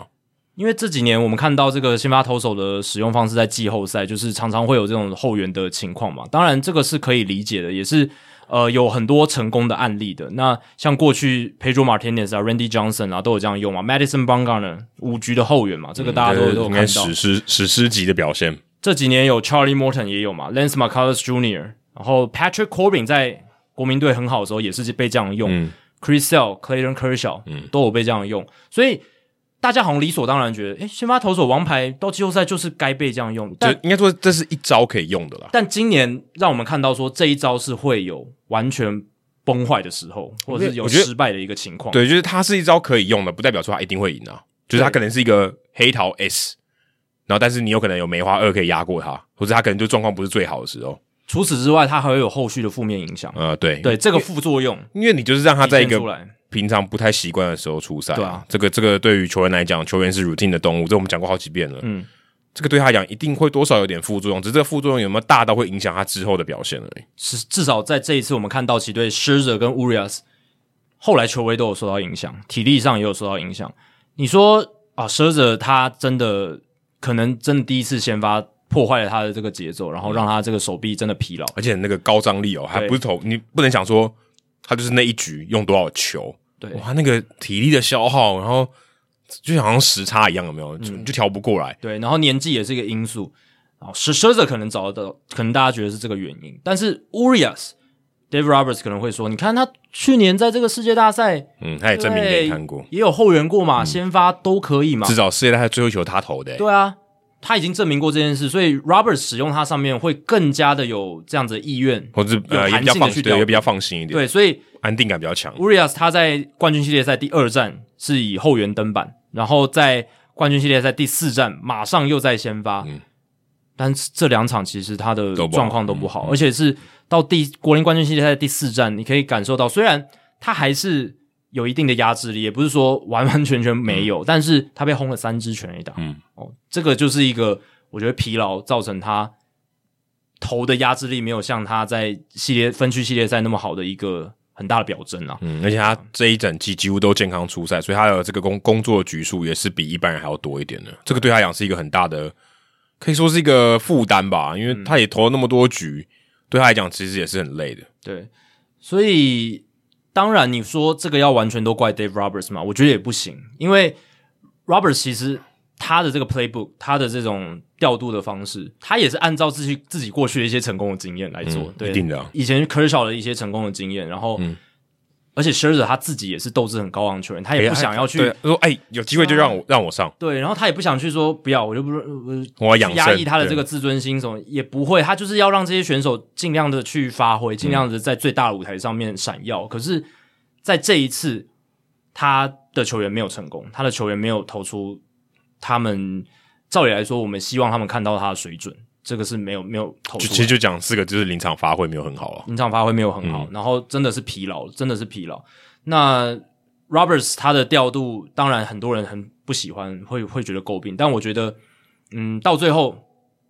归咎原因就是道奇队的伤兵，让他们最后真的没办法撑完整个冠军系列赛的一个高强度，真的就是这样子，伤兵说真的，Dave Roberts 他他能做的也很有限嘛。对啊，说真的，他真的能做的也很有限，现在牌越来越少，你要打要把这个牌打好也是不容易的。对啊，你说他在第二战冠军系列赛第二战那个时候为什么要拍 Urias？因为那个时候他要面对的是 Eddie Rosario 跟 Freeman 两个超强的左打，嗯，然后他是他是这个可以用的投手里面左投最好的，对，那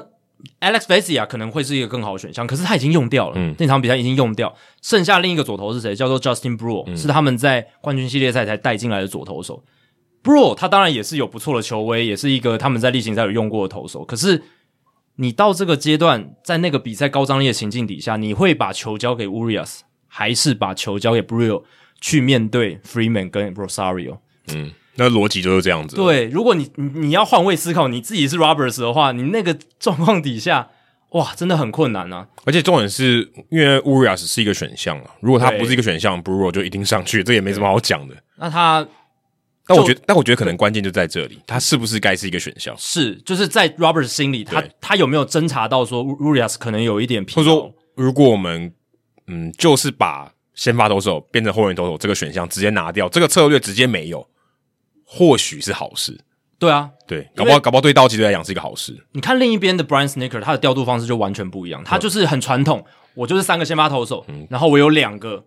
呃，两两个组别的牛棚，胜利组跟失败组，呃就是对败败败出呃组，败出组败出组非常明显。非常明确，他就是很传统。我们一般我们以前可能十几年前看嗯的基都本是这样，上你就是你只要知道他怎么分配，你都可以当总教练。对，基本上对 对啊，对，然后表表现怎么样就按按照 Max Free 投不好，我就派败处上来。 对对啊，这这这好算，然后一排序一二三就是换谁上来而已啊。对但 Roberts 的 playbook 跟他的状况完全不一样，所以照理讲，Roberts 拿到的 playbook 是比较难的，很难呐、啊因为他他弹性比较多。他老实讲，他也真的有时候不太知道下一步要怎么走才是最正确，因为太多选项了，太多可能性。那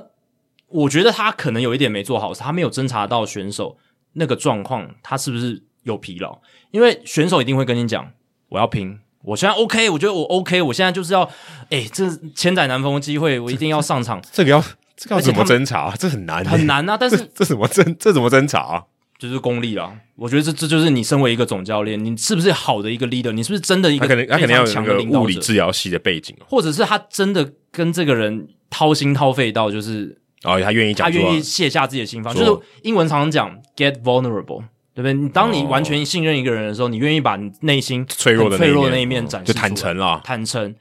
那当然，Roberts 我们也会说他是一个诶跟球员互动不错的总教练，但有没有到愿意让球员展示出他脆弱的那一面。哦这对个这太，我觉得这个要求有点高欸诶、很高啊，是很高，所以我我不会说，我不会太苛求 Robert 说他这一次表现有多差，或者是他是一个烂教练或者什么，我也不会。但是我觉得，如果他能够察觉到说，诶 s h i r z e r 其实他的手臂可能会疲劳，Urias 可能今年他的状况没有像去年那么好，嗯，也许我那个时候换上我的牛棚来吃下那那一局，因为其实老实讲啊啦，你说 s h i r z e r 当后援投手，跟那个时候分区系列赛第五战最后封锁巨人那个时候派一个他还没有用的这个后援投手，我是觉得差距没有到那么那么大。对我自己觉得，就是当然你会说名气差很大，然后那个状况底下信任感，你会觉得 s h i r z e r 更好，但是实力上真的差那么多吗？我就是真的真的觉得还好。所以其实我是觉得道奇他们。最大的优势就是他们牛棚有无限的，这几乎是无限的人，就是几乎只要你只要不是前一天先发，每个人都可以用。对，有 Gradual，有 Trinan，有 Jensen，而且 Jensen 在这个次的季后赛是 unhittable，、打嗯的超好。然后前面还有 Canable，然后 Alex Vesia，、对不嗯对？Joe Kelly，Kelly 受伤前也是一个武器，就是几乎是源源不绝。然后甚至 Evan Phillips，嗯，他那个也滑也蛮球好的啊。我们上次我们播的时候，他有上啊，你有看到那个滑球对不对？嗯蛮夸张的嗯其实很难打，而且他就是一直丢，一直丢，打他就打是自己那啊打种不 two 好。 pitch two pitch pitcher，啊对、t 就 w o 是 pitch pitcher。所以其实他有的这个牛棚真的是排下来很夸张的一个嗯阵容，可是他那个时候还是选择用 Urias 跟 Scherzer，嗯，可最后的结果是不好的。嗯。可是说真的，我觉得他们只要是 available，就是他们是选项的话，如果我是总教练，我也会觉得应该要派我正中最强的。不，我先就不管他是先发投手还是后援投手了，就是最强的。我觉得压制力最好的，管你是你原本的这个身份是什么，角色定位是什么而，且你会听你的，只要他能上，啊可以上，我就让他上因。为你会听你的投手教练跟防护团队说，诶，他们可不可以？嗯，Sneaker 也是听他们的这些教练团还有他的这个防护部门去做一些调度的决定。只是就像我刚刚讲的，他能不能够去超越这样子的这做做法？就像你在玩大二的时候，你就说我现在手上有有一条顺子，或者我有一有一对葫芦，我要不要拆掉？那个葫芦很大，我现在要出单张牌的时候，我要不要把那个葫芦那个某一张牌拆掉？有点像这样嘛。如果说我今天就决定我就是不能拆，我的策略就是不能拆，我就不出那张牌。嗯那如果说我今天可以拆，就像我把先发投手丢到后援一样，那你之后的玩法，你那张就出掉了嘛？对，你之后的策略都会改变。所以这个真的对于总教练来讲是很难抉择。但是我刚刚这样想一想，会不会防护团队跟投手教练也要负一点责任？就是哇，这没有没有察觉到好累哦选手。但是我觉得你如果认真要去就责或是追追根究底的话，因为我们目前看起来就是 s h i r z e r 死手臂这是确定，他手臂状况真的不行。嗯，对。然后 Urias 也是，其实到球威有点下降，而且你看，我们来看到红袜也是，红袜 Nathan y o v o d y 也是有后援嘛，然后后来到最后一场先发的时候，他的球速其实也有不太稳哦，就是他一开始其实九十五英里而已，然后慢慢才开始堆叠上去，而且投到第五局嘛，四点一局退场，投到第五局的时候，Alex c r o a 也很快把他换下嗯场，就没有让他知道投体场。力不行了。对，Walker Bueller 也是，Walker 嗯 Bueller 其实他的球威还在，可是他的控球状况就一直没有很好，尤其是在中三日的情况对下，就对对，一直上一次我们播那时候，他控球状况也不是很好。对，所以中三日我相信对他来讲还是有一点影响的，不是说完全没有。那在这样的情况下，要怎么去权衡？那防护团队要不要让他上场，对不对？要不要？因为我觉得道奇是一个不同的讨论点，是因为他们有余裕啊，他们的后援投手够多，嗯，对不对？而且，呃，说真的，你说胜利组或者败战组，那个差距没有那么大，他们没有分这个，对，所以代表说他人人都可以用，对啊人人都可以用的时候，变每个都是选项，每个都选项的时候，你就很难 选。如果今天说你就像勇士队一样，没有我胜利组真的 几个，你能用你你能挑谁嘛？对不对？嗯那我当然调度就单纯多了。那道奇队哎他就是能用的能用的多，所以他也造成他的一个困扰。像第六站的时候，我觉得 Walker Bueller 有有一个很关键的是，他其实我刚刚讲他有球威，他其实能够抓到两个出局数，只是他抓到两个出局数的最后一个出局数，他一直没办法抓下来。他在第一局两出局的时候，面对到 Ozzy Albis，两好球没有坏球，被打了二连打。后来面对 Austin Riley 也是两好球两坏球，也是两好球，又被打了一支二连打，第一局掉分。嗯，第四局的时候两出局，然后他保送了这个 Travis Darno，其实他也是从两好一坏投到两好一坏，然后结果保送了 Darno，那当然后面 Rosario 全垒打出现，然后到这个 Rosario 那个打席也是 Rosario 两好球没有坏球，结果最后被挨了一支三分炮，嗯所以这几个打席非常关键。如果那几个打席他能抓到第三个好球，就是 put away pitch 的话，第六站就不一样了。第六站搞不好是道奇最后能够赢下来，嗯，真的很难讲，因为那四个关键的打席，Walker Bueller 在两好球的情况下投了十三球，没有一球制造挥棒落空。最需要挥棒落空的时候，他投不出来，造就了后来第一局、第四局勇士队的得分。他那几球投什么球？我知道他被呃 Eddie Rosario 打的那一球是是卡特球，他那个打其实就是卡特球跟深卡球而已，所以代表说他可能其他曲球跟滑球投不太出来啊。有可能对，因为他在关键的时候可能就是对只对某几种球路有信心，然后可以做一些变化的时候，他不敢去做变对化啊。，他没办法对跟他对决，所以他只能拿一个他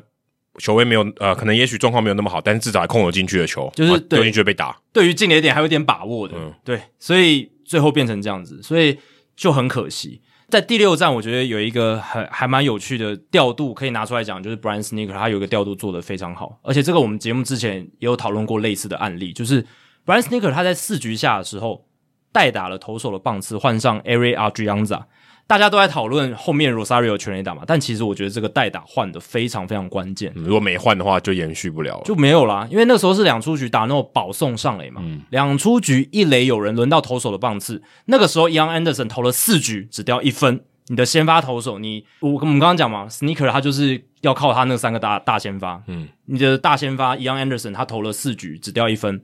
那个情况下你要不要换代打？我们在外卡战的时候不是讲 Mike Shell 他没有对换嘛，没有换那个 Adam Wainwright，温软让他继续打嗯嘛，然后结果下一下一个半局他只让一个跑垒者上垒，他就把就他换下换下去去了了。我们那时候也有稍微的批评了他这个决策。那这一次看到国联冠军系列赛第六战，Brian Sneaker 他就当机立断，OK。Ian Anderson 给我四局掉一分，我很满意。然后在这个状况底下，我更需要的是攻击，我更需要的是得分。所那以时他候打诺换在，在一垒嘛，然后打诺在一对垒啊，，所以说真的，两人出局，有人在一垒，我不会换。而且你要考虑哦，打诺还是速度很慢的对跑者，说真的，我不会换。以你来讲，你你你我不会换你会让 Anderson 继续投吗？对至少可能再吃个一局之，因为老实讲，你对你的胜利组牛棚就是只有那四个可以用对。对，重点是重点是我要投完五局，对我还要撑完五局哦。如果我 e a n Anderson 还能吃下一局的话，那就是四局而就已，一人一局。一人一局，我我会比较安心一点，我会比较有把握。可是那个时候，Brian Snake 他很大胆，合理中的大胆，大胆中的合理，对，反正他就是做了这个决定，他换上 Ari Andreasa，把 e a n Anderson 换下场，那个局的攻势得以延续，因为对他挤出二垒安打，对他挤出了一个没有很强劲，但是落点齐嗯佳，就是在边线附近的一个二垒安打，而且还有一个关键的指导，就是三垒的指导教练 Ron Washington，他没有让那个达诺跑回本垒，嗯因为那球其实滚得很慢哦，一一路滚到全垒打墙边。当然，右外野手是 Mookie Betts 啦，你要稍微尊敬一下。不过，其实达诺，如果你想要拼的话，其实是有空间去拼拼看。而且说真的，如果我是 Ron Ron Washington，我也会让他回你来。会让他回来，你会想说，没有，哇因，因为两人出局，两人出局了，对啊，我我我停在三垒没有意义啊。而且你死在本垒的话，这局结束，下一局会从第一棒开始打。对，其实也不会是太损伤太大的一件事情。，对，而且说真，两人出局你停在三垒，我觉得意义不大，嗯就跟他拼了。对他也会堵他船歪啊。嗯。但是 Ron Washington 可能也想，诶，我下一棒是 Eddie Rosario，这个当时地表最火烫，可能也是嗯应该是当是时对当天，至少当天啊，对至啊少当当天天。嗯，对最火烫的打者，所以他想说，我把达诺留在三垒，然后让这个机会做给 Eddie Rosario，、而且也要考虑一点是，达诺他是这个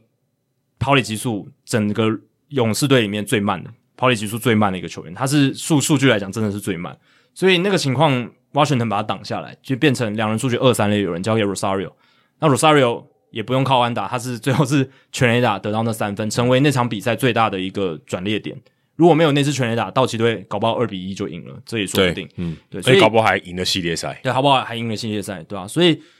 Brian Sneaker 那个调度，真的让勇士队把握住了第四局，他们最后一个有得分的一个半局，那个进攻的机会。嗯的其实说把握真的就是下来我觉得就是赌对了。嗯就如果你真的以调度来讲，就是赌对了。如果今天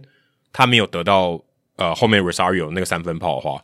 搞不好他也是就是就是他后面的牛棚都扛不住，或者他的是分数就被拉开，也有可能啊。是，但我我必须说，这个就是嗯、呃、，Brian Sneaker 他他跟 Mike Shell 可能不一样的地方，他在这个时候他愿意做这样的决定，就比较赌啊，比较对赌一点嗯而。且真的是比较大胆一点。那一个以一个六十六岁的老教练来讲，他愿意这样做，其实我觉得蛮不容易的。哦我觉得跟年纪没有关系耶、我觉得有关系啦，因为他的出身棒球出，还有跟他的出身背景也有关系，因为他就是他不是所谓的数据派，也不是新潮派，他就是老棒球人，从新勇士贵派队体系。对新贵派，四十五年哦，在勇士球坛四十五年，他就是这样一路爬上来，嗯然后就是用这种传统棒球人的方式一路爬上来。嗯那我会觉得，在那样子的情况下，他愿意做这样大胆的调度，抓住那个进攻的机会，是一个很有很 gutsy、很令我佩服的一个决策。嗯，可是我我个人会认为，总教练如果你要做，就是你要想要赢这场比赛，你的关键、你的价值就在这里。呃对啊，这个是总教练能对，影因响为一这个场比对，这赛是战局对，的这是他最大的关关键，因为他可以决定说要不要这样做。因为就像我刚讲，我我觉得我不换也很有道理，嗯，他换也很有道理。OK，就是看谁结果是怎么样。嗯那如果你赌对了，这场比赛你你的赢面比较大一点，嗯。所以我觉得总教练他就是那那个时候他得到一个相对比较好的结果，因为他也有可能得到很烂的当然结也有果。可能。对，所以有些时候，有些总教练会选择相对保守，可能像 Mike Shil 那样；有些时候，有些总教练可能会选这个比较积极积极的手也法。要考虑到他们那时候是三胜一败，三胜两败赢啊，对啊，对你啊至少领先对对，可可以稍微大胆一对点，可以稍微大胆一。点。那 Mike Shil 那个时候是那个决策一一战定胜，一战定生死，然后 Mike Shil 那个时候。其实那个决策后来对比赛没有什么太大的影响，对，所以也会有这样子的结果对出现。但就是，对，就是一个决策，看你怎么样去看积极性、保守型，然后依据比赛当下的情况，嗯，对啊，刚好刚好给你下一棒就是国联冠军系列赛的 MVP 打，是那你当然赢面稍微大一点了。但我我还是要给 Brian Sneaker 一点 credit，我还是觉得他这个决定是一个厉害的总教练会做出来的，我自己是这样觉得，真真的也也是有体现出他的一个功力这样子。然后他的其他的调度就是传统的投手调度，嗯，非常传统，在这个系列赛胜过了捉襟见肘的 Dave Roberts 的比较混乱的一种调度方式。我觉得就是他的这个 playbook 很薄一本，然后 Roberts 很厚一本。啊、对，太多要要赌了，那个这个章节很多，可是可是我觉得就是因为很厚一本，所以他才之前才有获得这么多成功了。是啊，也这也是他的一个，你说他的优势也好，也是他的一个负担。对他可能会做出非常非常聪明的决定，但是也可能做出非常非常错的决定，就是对因因为为这个他的 playbook 很多。这这是很正常，风险越对这这这起风险的问题嘛，风险越高，你可能这个得到报酬越高。因为有时候你数据走火入魔，或者是太听这个管理部门的话，太脱离场上还有选手状况的现实，有时候真的是会做出蛮错误的一个决定，这也是有可能发生的。对，那我觉得 Brian Sneaker 他当然也是因为他的阵容就是这样。那对这个是阵容适合的这个调度方式，就是传统的这种投手哦，我有三个投手，嗯然后牛棚组分胜相利相对起来，败出组。讲讲白一点，就是他他的阵容弹性很低啊。那、对他的弹性很低，就是你你你能玩出什么花样呢？他的那些后援投手，真的不是所有人都可以在高张力只领先一两分啊你的情弹况性就很下上场。低，你就你你就只能玩到这个那几套玩法，对里面没别什么玩法可以玩了。他们拉进了那个 Dylan Lee 嘛，嗯这个投手超就是大联盟经验超少的，他进来完全就是败出，他就是要在呃落后的时候没上来嗯没有吃局人数没有人想投的时候给你投啊，没错，我也要保护我的这个胜利组的体力的时候，嗯呃，就就交 给你，就交给你。对那什么呃挡箭牌，挡箭牌真的，因为第五站被打爆之后，Sneaker 就哇很明显，所有的投手都是在前面他们领先的时候不会拍的就就，不会，有嗯， Chris Chris Martin 嘛，然后这个 Dylan Lee 嘛，就上去挨轰的就，上去挨轰，去上面把后面的他们觉得已经没有希望的局数、嗯好吃掉。哎，结果第五站那一天，胜利组牛棚四个人获全得部休息对，，获得休息。休息日中间的休息日，五六站之间的休息日，再休息一天，两天，所以第六站 Brian Sneaker 他就是只要我有领先，这四个人就是直接压上因去，为他们每一场赢的人四个人都有上， 没错。 所以他们他们超累的，好不好？而且第五站之前 Tyler Matic 是每一站都上，对啊，他每一站都上，只要是他们 他们赢的，他们都会上，呃，输的也会超夸上。张。对，Matic 是真的被用到蛮淋漓尽致，当然中间有休息日，他还是有让他休息，当当然只是休息日要怎么投？就是对，但是就是还是很超，嗯还还是很超，但是中间五六站唯唯一没上就是被打爆那一场，对啊，嗯就是第五站啊，第五站还有中间的休息日哦，Sneaker 给他们的休息。那第六站，Sneaker 就知道说，我只要有领先，这些投手他甚至要撑两局，我都给他嗯或们者撑是一点多局一，点多局，我就给他们撑。所以第六站我们就看到 AJ Minter。还有 Telematic，、还有 Will Smith 这三个人加起来五局嘛，投了十 K 没有保送，而且是 perfect innings，、没有被打安打，超超级夸张。他们那个载智力真的是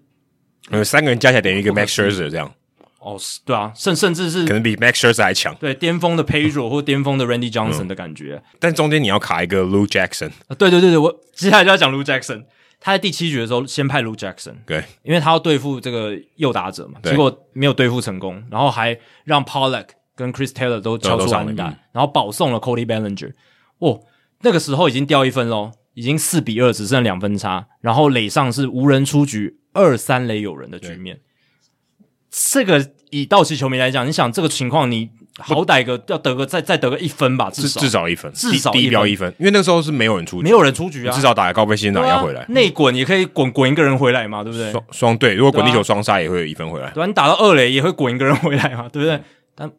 Tyler Matic 上来直接三 K，没有再跟你啰嗦，嗯而且是我觉得那三 K 是打者完全没有机会的那种，对嗯是宰智力的他好像一个挥空，一个看进去，一个挥空。嗯 Albert Pujols 嘛，嗯然后还有那个 Mookie Betts 嘛，嗯 m o o k 最后一个，对，被被他三振，对吧、还有 Steven Souza Jr.，、然后对是苏萨巨卷也是看进去的，对，苏萨真的也蛮可怜的，他其实这个阶段要面对那么高强度，他没什么打击的这个给他实战的机会嘛，因为到嗯今年季末都都在受伤。然后大部分时间其实也都在小联盟，嗯对啊，所以他那个时候根本毫无招架之力，就就死掉，对，然后九十九英里的速球塞进去，他完全没有出棒，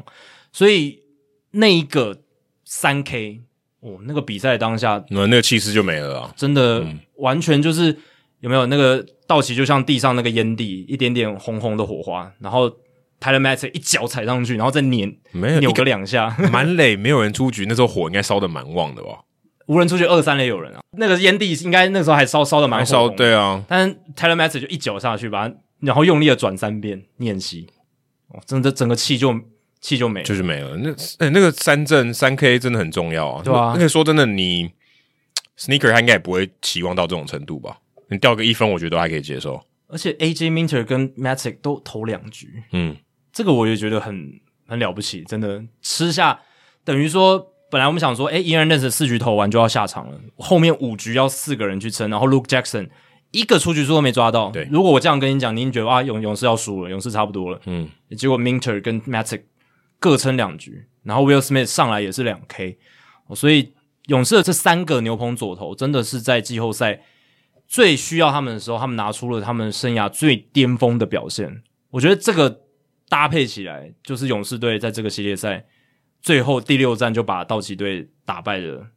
最关键因素了。你关键的时候，你原本一般的普通的这种一一般 average 的投手拿出最好的表现，在最高张力的情况下，那你要不赢也很难啊。对啊，而且 Matic 大家知道，就是他其实是第一轮当当年第一轮选秀进来的嘛，然后一四一五年也在洛基队出赛，但是那两年之后，他其实有面对到这个投球失忆症的问题，甚至一度就是在只能到这个独立棒球联盟打球，嗯，这么惨哦，连小联盟都没有人要哦。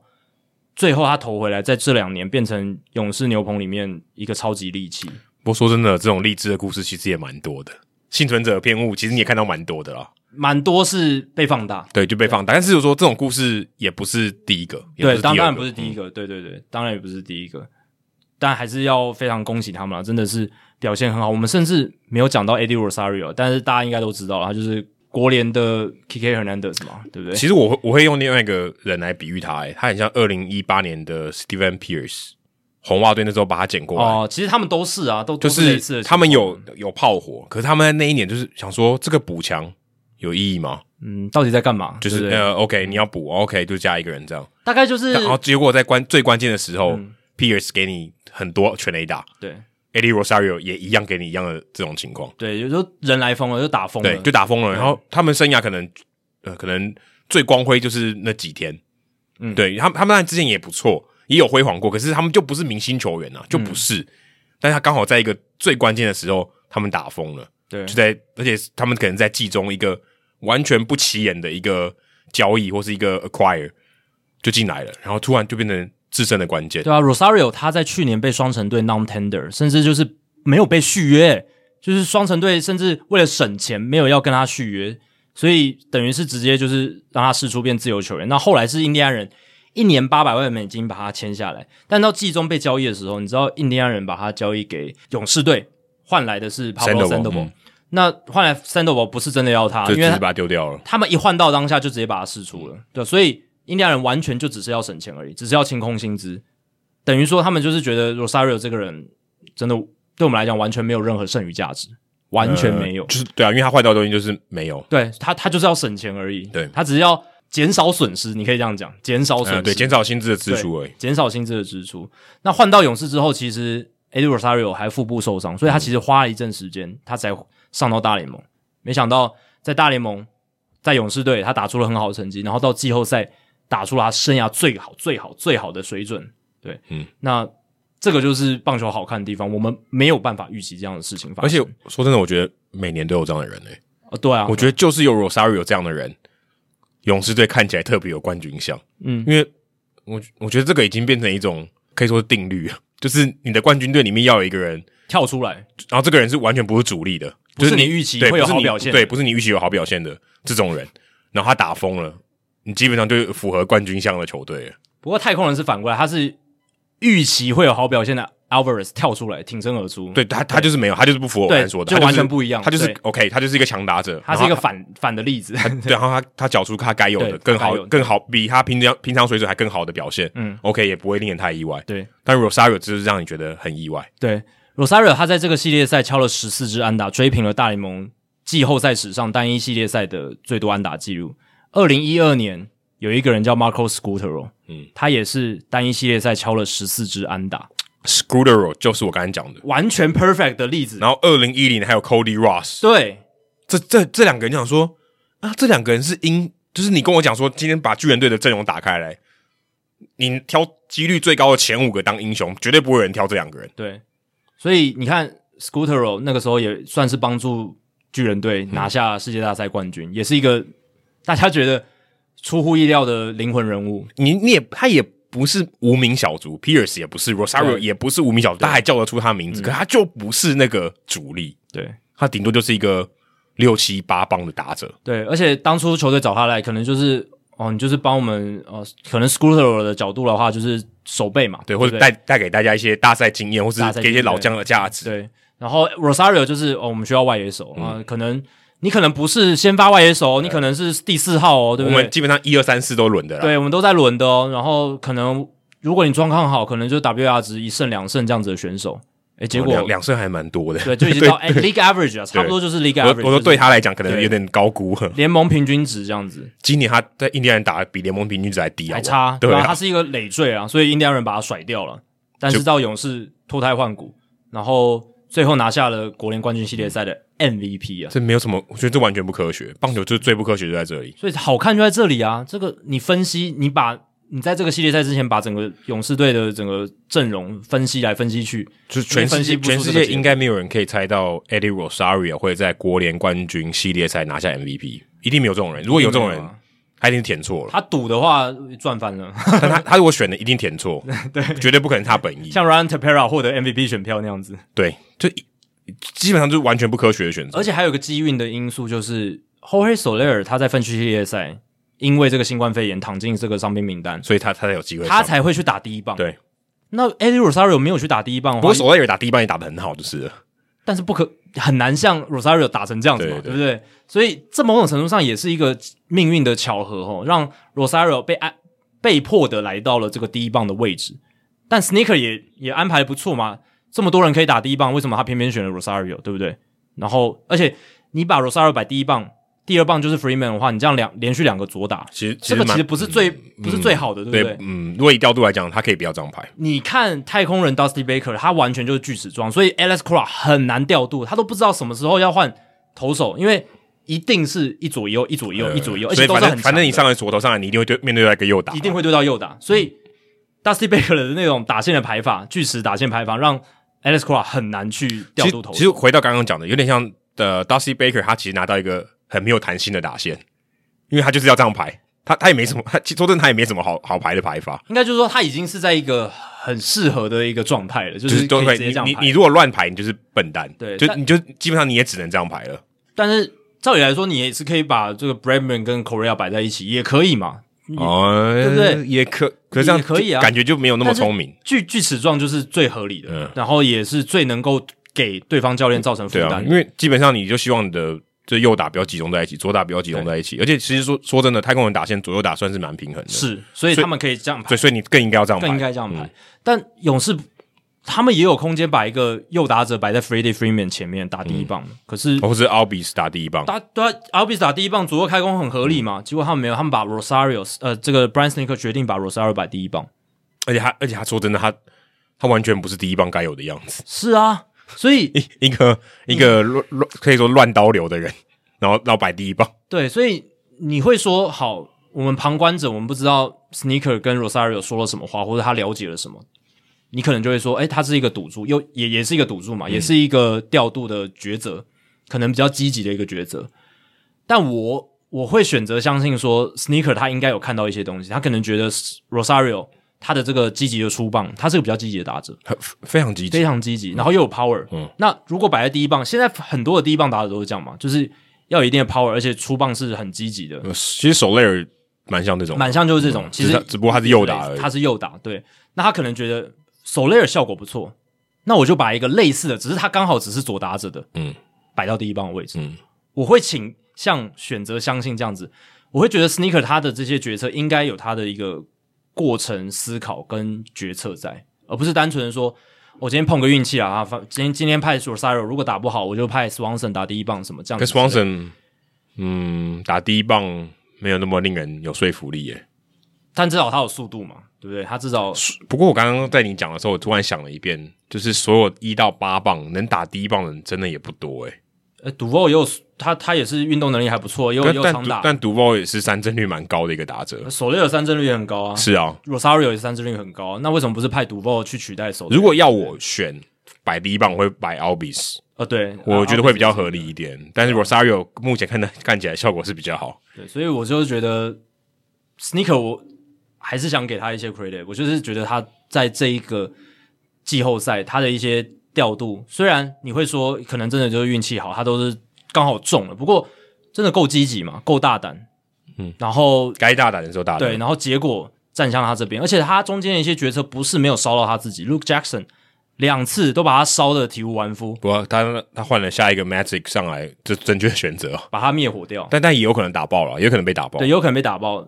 第二那个在第三站也确实输了，对对，但至少在第六站他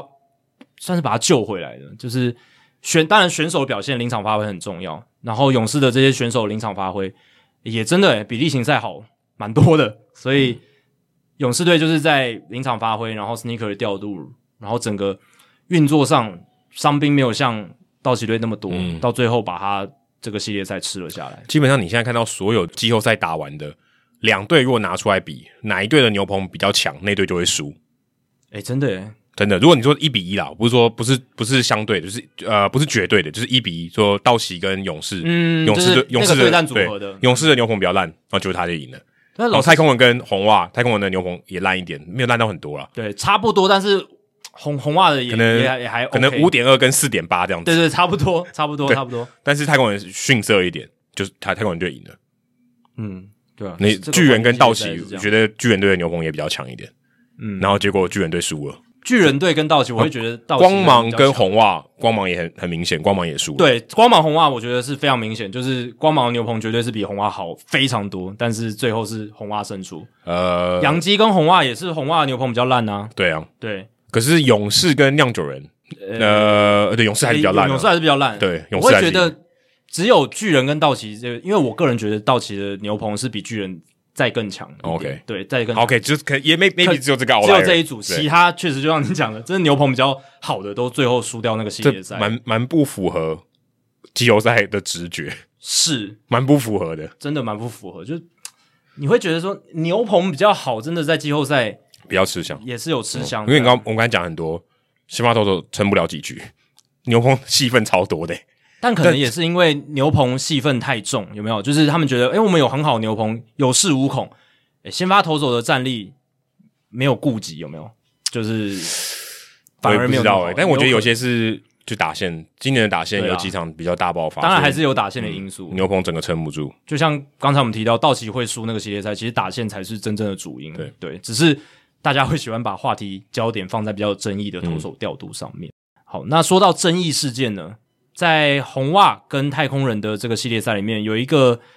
蛮有趣的花絮，这花絮的一个事件啦，就是因为 Carlos Correa 不是在这个系列赛开始，他有一个动作，就是他挥出全垒打之后，在第一站挥出全垒打之后，他比自己的手，嗯好，It's my It's time，嗯 my time. It's my time. 哦，那个时候陈子轩老师他第一时间他的这个看法是，哎，是不是我上班打卡的时间到了？其实意思差不多，那一一样啊，一样嘛，一对啊样的。，该我表现的意思啊，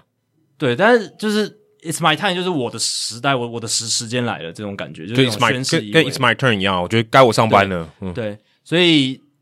Carlos Correa 有这样的动作。那当然，这个动作我会觉得他是在自己跟队友庆祝啊了，因为他也不是看着红袜的休息区说“哎、i t s my time，It's my time”，然后去挑挑衅。他不是，他是看着自己的队友休息区，然后说 “It's my time”，然后基鼓励自己，基本上你只要做任何动作，对着对方的休息区，不管什么动作都都不是行，在挑衅，对你吧？就连比个耶也不对行。啊，而且其实我是觉得这个动作真的还好，真的也没什么，就是一个庆祝的动作。你说那个 Alex Verdugo 不是有一个摇篮的手势吗？那对不啊个可不过这个我我我个人有不同的看法，摇篮手是他上垒嘛，对对所以他可以我觉得有点庆祝。可是 c o s Korea 那个他有一个前面有一个脉络是，他打出全垒打以后他停下来，然后比这个动作才开始跑。呃这个有点像是他甩棒，就是看那个球飞出去，站在这个打击区里面都不动，呃我啊觉得有点不一样，不一样的点是什么？就是更更嚣张啊。哦这个更嚣张，就是他打出去以后，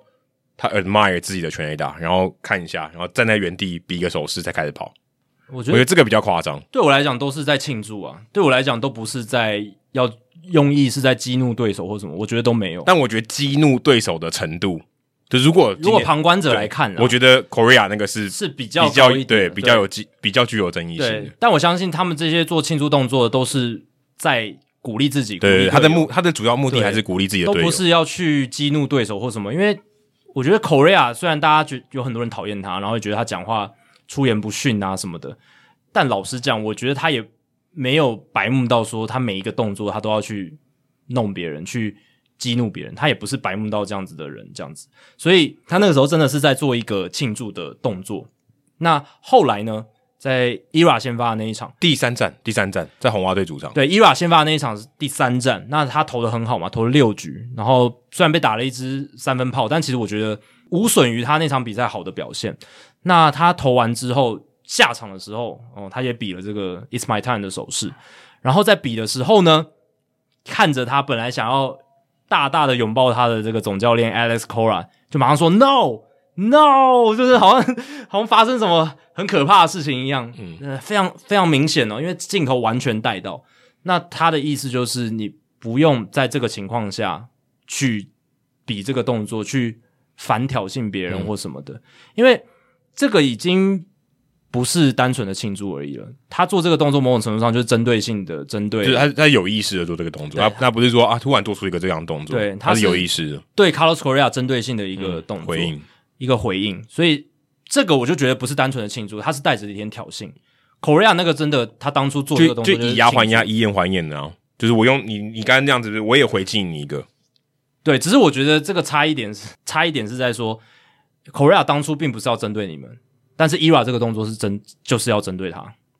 哦，对因为 Korea 做那个动作，他是要跟自己的队友庆祝，他没有说我要我要去呛红袜队嘛，可是如果是这样子，如果按照你刚刚那样解释，嗯其实我也可以解读成 ERA 他想要激励他的队友。啊，对只是他刚好比这个动作，呃，不是不是，他当然是有意识要比这个动哦，作。对啊，那这个那那那就有啦，对，可是他也是想要他的目的也是想要激励他队友说，我们也做得到。呃但但前你你刚刚那个前提就已经透露了他是有针对性的，啊、他他他觉觉得有针对性，对啊他对啊用这样的动作，不但他等于我觉得有点一鱼两吃，他不但回敬了 Korea 这个动作，他可以用别的动作嘛，然后来激励他队友。他当然想要激励他队友，他挑了这个动作来激励他的队友。对，那当然，那个那个是后话，就是他要激励队友，这个我我也觉得应该是有一点，对，应也也是有，只是前提就是他这个是要针对 Korea，这个出发点就不一样了。Korea 的出发点没有要针对谁啊，他是要鼓励自己的队友嘛，嗯，对，所以这个出发点就有一点不一样。那 Alex Cora 可能也是觉得是这样，他觉得你没有必要去做就对对方的这个庆祝动作做任何的回应，所以他那个时候说 no no，而且 Eva 一下来之后，他马上就跟他咬耳朵，马上去跟他沟通这件事。那、说赛后对说不要这样就做，说不要这样做，然后赛后记者会，Eva 也很听话的，即便他已经算是一个蛮资深的投手了，他也还是说，呃，经过 Cora 对他讲之后，他也觉得，诶，我思考一下，我也觉得我那个动作不够成熟哦，就是没有必要。反正我们球队赢就好了，管他们怎么庆祝。你对嗯在不对气势上不用这样，一定要压过别人。对，不不要做那种动作这样子，所以他自己也也有这样讲。只不过我自己是觉得啦，嗯，我自己是觉得 Cora 的反应不用那么大。然后，而且 Carlos Correa 他不是最后也说，他其实觉得 Ira 这样做很好，他其实喜欢看到这样子有这样一来一往，他对啊嗯自己、他个人是这样觉得。嗯然后就有回应了。有回应，然后他说：“大联盟要好看，要有娱乐性，要有可看性，就是要这样子。我们需要更多这种，诶，互相嘴来嘴去，互相有一些挑衅，互相有一些手势的比来比去啊，这样才有话题嘛其。实就是蛮像我们之前讨论 Javier Bias 对跟球迷啊，对，但他们两个是有互动。如果今天对没有互动，就是只有一方比，那的确这话题性就少了很多。对啊，你有有来有往比较好看了。而且 Alex Cora 算是年轻的总教练，然后你不会觉得他是那种什么啊、呃 old school 啊，会信奉 unwritten rules，会信奉那些不成文规定的人。但在这一个位置上面，在这一个事件里面，他确实是算是想要去压住选手，展现一些自己个人风格，或是选手自己一些他想要激励队友士气，或者是挑衅对手这样的动作，而且做的非常明确。我自己是觉得不用这样子，这样这样会让比赛有点无聊。因为我看伊拉比那个动作的时候，我自己也很兴奋，我自己觉得哇酷哦，就是现在球员大联盟球员可以这样做，可以这样子有一些手势上的回应回应、呼应这样子。而且我觉得也不是恶意啊，这其实是一个蛮有趣的一个良善的竞争嘛，对不对？我今天有好表现，我回敬你一个 “It's my time”，这有这有恶意吗？这又不是砸砸人家畜生球。对，所以我觉得 Kora 在这边，我不是很同意他的这么强烈的反应。我当下看的时候呢，我也是觉得说，OK，他做这个很厉害，很很很有梗啊，就是他知道说他这个时候可以这样做，但是我也可以完全可以理解为什么 Cora 当下的反应要这么大。我觉得很大的关键是，他的确看完他做这个动作以后，他马上知道他要说 no。我觉得有一个很大的关键是他怕他再做出其他的动作。哦，如果下一个对嗯如果他再做出其他动作的话，也许这场比赛会有点失控。啊，就是我不希望 OK，你做完这个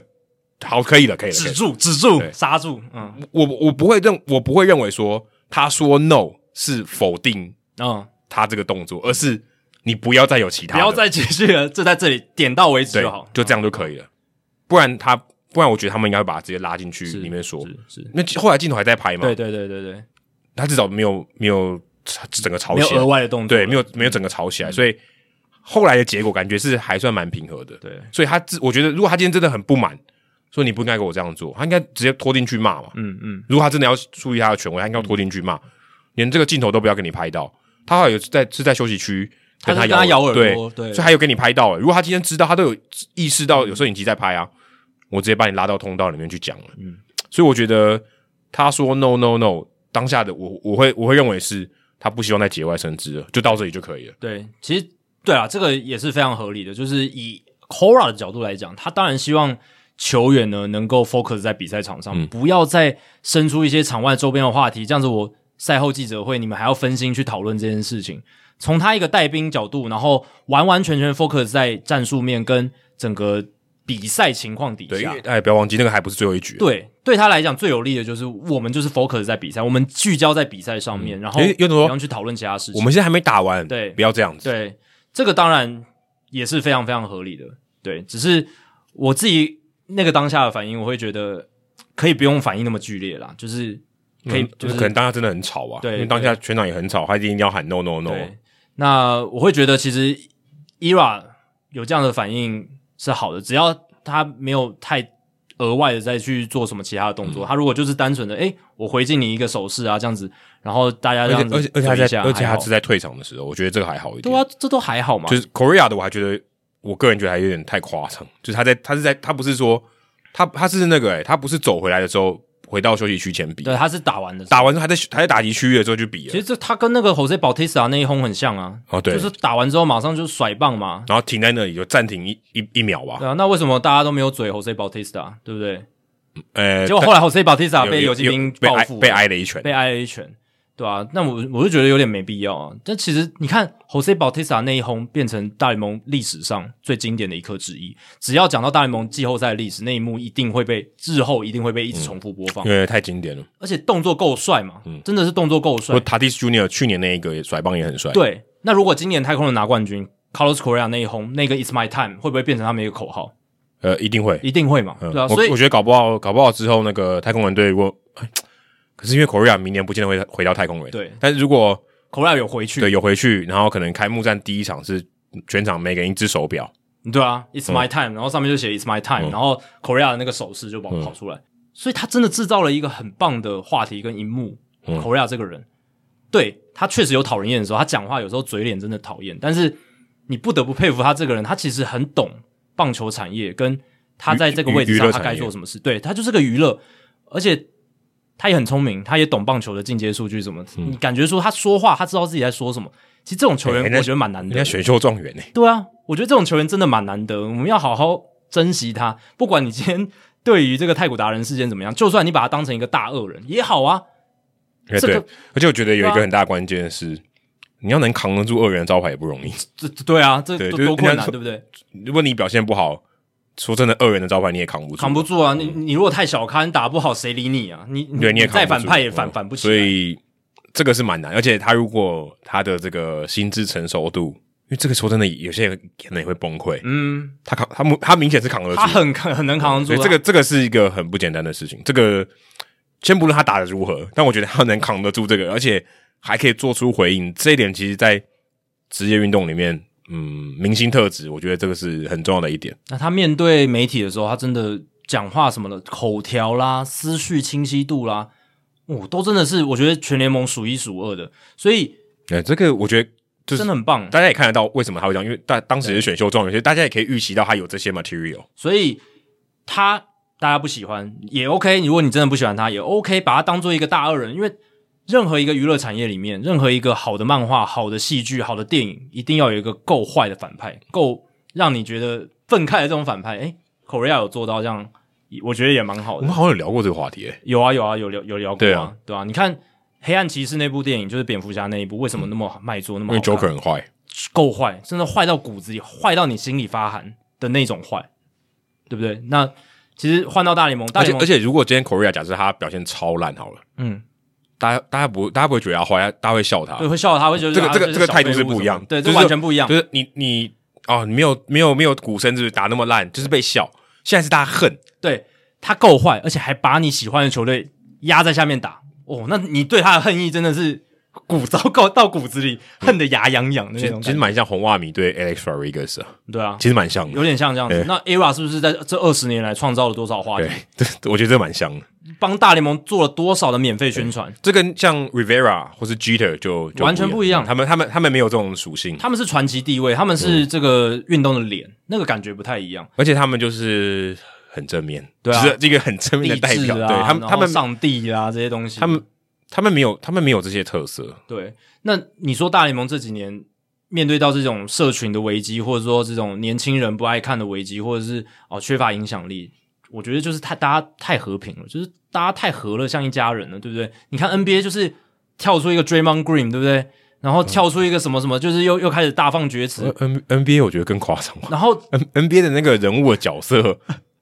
就一一就是真的是可以演演八点档啊，就是 Ben Simmons、Kyrie Irving，对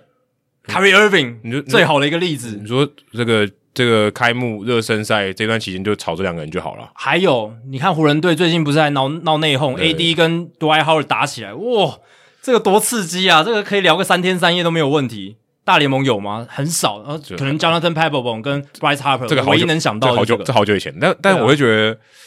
这这个的确跟那个运动的属性有关，还有他嗯们就是可能、这个运动的性质也有关，有哦，就是你说个人的秀位当然是比较少，比较压抑一点啊，所以这个 NBA 它的确有一些它比较有利的地方，是我觉得这个是比较不太一样。对，那像太空人的总教练 Dusty Baker，他其实受访的时候，他也讲说，他讲的很委婉啊，毕竟 Carlos Correa 是他自己的队员，他也要跟他维持一个很好的关系。但你从他的言谈之中，你可以感受得到，他其实也不太能适应这一种选手个人表现，呃，个人这种风格太奔放的这种棒这球。这个我觉得教练的责任他教练本身的责任应该是要适度的压抑这个事情，是，但我因为这个都东西跟他的就是刚才你有讲到这个话题的节外生枝，对他讲是完全没有必对要，他不想要没必要他不想要处理这件事情。对我你就问我该问的比赛的事情、球队的事情，不要问我这些额外的这些杂七话杂题。八对的对，对我来讲没有对对教练的角色没有帮助啊。对，只是我会觉得说，如果今天球员他是真的要挑衅别人，他真的要挑衅对方对手，那真的总教练要完全的压住，把他压住，用骂的，用怎么样，又或者对外媒体说他的不好都 OK。但我觉得 Korea 今天真的就是像 Jose Bautista 那样子，就是他就是庆祝自己，庆祝跟队友庆祝他振奋自己的一刻。所以，嗯、我是觉得真的，我看 Baker 他的说法，他也没有要去批评 Korea 什么的。其实他他只是说他他不能批评，对他对只是批说评的话，他责任没有做好，现在的这个棒球的一些 ethic，就是这种礼节礼仪啊，他、嗯还在我还在适应。对还在适应当中啦。就是我还是没有全盘的这种完全的接受。我觉得我那个年他那个年代的棒球真的就是打完全垒打就是低着头这样绕嗯垒这样子，但他也能理解说现在就是年轻人接手的时代了嘛。嗯我一个七十二岁的老头，对不对？接下来四五十年不是我的时间了，这那其实我觉得蛮符合我刚刚前面的呼应一下，他必须要接受。对他他在这个位置上，他就他其实他也可以说，呃我跟 Tony La Russa 一样，我强硬一点，对不对？我就不接受，我就骂那你，就骂嗯你，对不对？我也可以这样说。真的，他也可以啊，说真的，他也可以，但他没有这样做。但你看拉鲁萨他在寄出那那段时间，还有那个 Yami Mercedes Mercedes 的一些争议，闹了多少节外生枝的事对情，多少白袜这队这点就是啊他不想要 Baker 看到一的一定也看在眼里。对 Baker 跟 Cora 都不希望闹出这样子的剧嘛，对而且在这么重要的季后赛对，所以他们选择就是啊嗯，那个那个打那个那个是他可以控制的，因为那个伤害很大，但拉鲁萨显然就是、诶他有一个他自己的一道尺还在那边，嗯他很坚持，所以每个人有不同的个性啊，真的也是不同，嗯对吧、啊所以他们面对媒体，然后处理的这些事情的方式也都不一样。 Baker 的身段是软很多哦，了，软很多诶、软软很多。以一个七十二岁这种资历的教而练且来讲，而且说真的，我觉得他他的人呢、他的个性并不软，他很他他、他很冲，嗯，可是他在这个工作上他必须很软，嗯嗯，这点他做的很好，这点我觉得是我个人觉得，呃，可以说有点违背他的本性。他其实讲话很冲的，嗯其实我觉得他讲话很直接的，但他在做这个事情，他身段很软，个性硬，但是处事圆融。对，可以，这这结论蛮好的，对，就是这样。对，老卢萨就不是啊，他就是个性硬， 处事也蛮有棱角的。对啊，就、嗯就但就是风格啦，就是每个人啊风格不同，也没有说谁好谁不好，只是说就是教练带兵的或他自己个人的风格就是不一样。要有这样多样性才好玩呢、真的，就是对啊我觉得每一队就是要有不同的总教练、不同的性格，每一支球队有他自己的哲学跟文化。你看前几年皇家队那样子打冠军，我觉得很嗯好啊，就是一个非常不一样的球队，用速度、用手背、用牛棚。然后我们也看到这几年强力棒球的道奇嗯，拿冠军，我觉得也 OK 嘛，砸大钱也是拿冠军，拿冠军，小钱也是可以跟他对抗，对不对，这这个就是一个最好的情况。然后我们是有话题的。每一个总教练不同的带兵哲学。嗯你看 Sneaker 跟 Dave Roberts，我们刚刚 Sneaker 聊的跟 Baker 就差很多了啊，对，即便都是很老，是都都都很老，对他们的这个执教生涯这个路完全不一样。完全不一样。然后执教风格在这现在也 Sneaker 不我一刚样。要把那个消掉，我刚不想讲了一干 Sneaker 几乎是用爬的爬上呃，去，对他就是跟 Max s h i e l 一样苦干实干一就样，他爬他上一去直被人家，也可以说被受辱的，一直盯到那个位置。Baker 是四十几岁就人家捧你当总教练的，他算是明星总教练，当然他他也有被就是被人家不看不起或者什么，人家对请你走路，但是他至少一直有得到机会，好对，一吗？直有得到机会。就是这个仕途完全不一样。他算是总教练界的嗯 rock star，可能有失意的时候哎、，对，但是。Brian Sneaker 他是那种什么独立乐团有没有独立歌手，然后一哦路对慢他慢就他就搞是然后四十年寒窗无人问然，后可能一直在那种 pub 这种很哦知、对很很不知名的 pub 驻唱流浪歌手，流量歌手，然后总有一天终终于等到了这个唱片公司来跟他签约的那一天，对对不对？有好哎类蛮类似这然种后感现在觉。得到金曲奖，呃，还还还现在还还不算算获奖吗？呃，我觉得好了，好可能被提名被对提对名了，入对入围入围入围了入围了，对，已经入围。那最后有没有得奖，就是最后看世界大赛。基本，上呃，这两个人他至少有一个会得奖嘛。但他们两个故事就是这样嘛。Baker 是一开始就唱片签约的，对不对对？然后就是哦，可能中间有失意啊失意一你要下卖不好啊对是卖唱片卖的很差，但是最后还是能够又有一个第二春的大作，嗯对不对？但是 Sneaker 就是完全不他一是样的五路数。他是五度入围都没有得奖哎，，对，五度入围， 五度落空。那现在又再次一次入嗯围、b a k e r 是这样，那 Sneaker 是算是首度入入围了，算首的首度入我围。我前阵子上一个节目，呃一个访谈节目，那个主持人他不看棒球，嗯，他就问我说棒球有什么好看的？其实叫他来听这一集就知道，哎，对啊，我们把所有棒球好看的元素都你讲知道出来了。刚刚我们这一段完全没有讲到说这个谁的曲球很漂亮，谁的滑球很漂亮对对，对这打的很好。没有，其实其实说到后来都是一个人的问题，就是人都是人的故事，你才有人味嘛，这真的对啊才会好看。因为棒球是大家在这个可以说共同的活动，这是这些人共同的活动，只只可能角色不同，可是每个人有不同的个性，然后有不同的故事，这是这是好看的地方。然后他们有不同的火花，没错。嗯那说到人呢，其实不只是场上的教练、球员，还有经纪人，有时候也会来增添柴火。不过你来哎增今加天要讲这个一点火主花角，说真的，在他经纪人界主角不多啊、啊，真的也是啊。但是我觉得棒球界很庆幸有他这样子的一个经纪人，真的，我觉我觉得，在季后赛中间还可以爆出一个新闻这样。如果我是 Ron Manfred，我可能会塞钱给他说你多讲一点哦。 他是 All Star 的这个经纪人，真的，我我如果是我是 Ron Manfred，我可能会塞钱给他。如果有棒球运动经纪人的这个名人堂哦，Scarborough 绝对会是第一个入选。不是这个名人堂的奖应该是以他为命名，哦，对啊，Scarborough 名人堂这样子。就是这个最佳经纪人奖就叫最佳经纪 Boras 对奖。 Boras 奖确实了。那在这一次季后赛，Scarborough 哦，他又来说话，而且又引发了讨论诶。他是不是在休他是在休休赛日的时候讲的，对不对？还是不是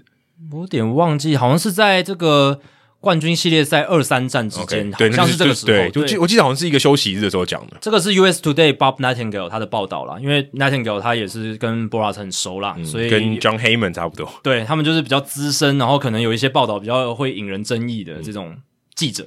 那 Boras 他就在就跟 Nightingale 说，他觉得大联盟应该要扩编季后赛的球员名单，这样子的话才能减少球员受伤的风险。他的主要理由是要针对去年跟今年大联盟赛季不一样长，因为去年是缩六水嘛六十场，因为新冠肺炎的关系，那今年大联盟季赛变长了，恢复正常了，但是长度也变长了。那到季后赛，他觉得应该要扩编名单，比如说到二十八人，到去年就30二人十，八人啊，对，但是今年没有，今年就今回天归回回正回常，对就是二回回十到六正人。常，嗯，那他觉得，哎、选手已经打了一整年正常的赛季了，然后这个工作量大幅增加，又到了球季尾声，那是不是应该要在季后赛给这个球队有额外的名额？在今年啦，啊就今年做一个调试，让选手有一个调试，不然你看那么多，你看我的 Max Scherzer 哦受伤了，Julio Urias 啊也投的不怎么样，然后也是有疲劳的感觉，然后很多投手其实都有抱怨这个。疲劳的问题，或者是到季后赛这种过度使用，说真的，谁谁到十月不累？对可能都可能只有累 Chris Sale，因为且 Chris 其实因为 Chris Sale 休很久，对，但是他他反正他他就是这样去说嘛，因为他要补充自己的论述，他要让自己的话看起来有很有说说服服力，力嗯对，所以他就是这样讲。那 Bob Nightingale 报道里面就有写到说，你看今年像 Lance McCullers Jr. 哎受伤了嘛，就是而且他嗯呃报报销了，两场的初赛，对对然后结果第四战之后就受伤就了就受伤了就。受伤了，而且接下来整个报销。然后瓦克 Bueller 啦、Nathan e v o l d i 啦，这些我们刚刚讲的这些先发投手的问题，他都有在那个报道里面写出来。嗯，然后他写说，哦，就是因为先发投手的这个比较疲劳的关系，大联盟球队要多用这一些后援投手来吃局数。然后呢，后援投手这些又使用过量，所以大联盟球队又要回来用先发投手来后援。嗯，我就觉得他 Bob Nightingale 这一段写的非常奇怪，就他一下说先发投手过度疲劳，造成后援投手要多用，然后后援投手用过度了，然后先发投手又要回来当先发。我觉得他的他逻辑这一段写的不好，其实、呃，我觉得第二个环节错了，对第二个环节是错就的，是牛棚投手过度跟要用先发投手来撑这个局数是没有关系，嗯没有关系的，因为大联盟这些球队为什么要在季后赛用先发投手，是因为他们真的要有一个 high leverage 高张力，他们需要一个 shutdown 的一个投手没。有，就是你的先发投手比你后援投手强啊，对就这样，就是一个很重要的出局数。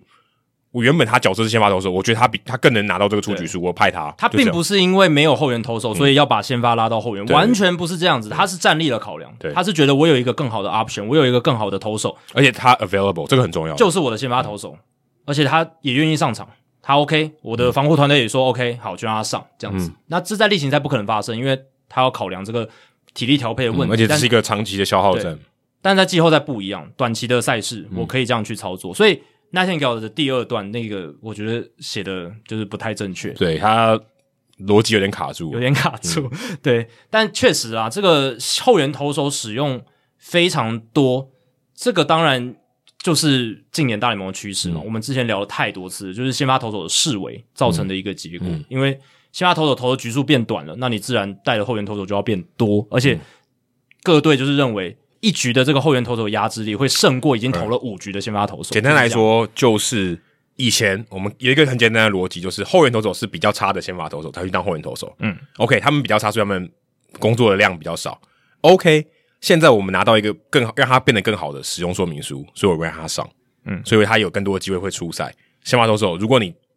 状况不稳，我就直接换。以前不会，以前说最好投你的比较好的投手，就让你多投一点，这样我胜算比较高嘛，这这么简单的逻辑。越好的投手，我让你吃越多局数，我胜算是不是越高？现在没有了，我我后面的我我也可以把它用的很好。对，因为后来数据发现说，以前大家以为最好的投手投到七八局还是那个最好的投手，但后来数据发现，最好的投手他前五局可能是最好的，对到第二三轮的时候，第三四轮的时候。他已经不是你正宗最好的投手，你对 Joe Kelly 已经比这个已经投到第七局的 Max Scherzer 还要来得好，有可能是对这，样。而且他可能可以在正确的用法下，他可以拿到最好的价值。对这个是一个，这个是数据上面的一大突破。没错，所以你看，如果接下来是 Rosario 跟 Freeman，对不对？然后，而且这个已经是打线第三轮了、m 嗯 a x Scherzer 在场上，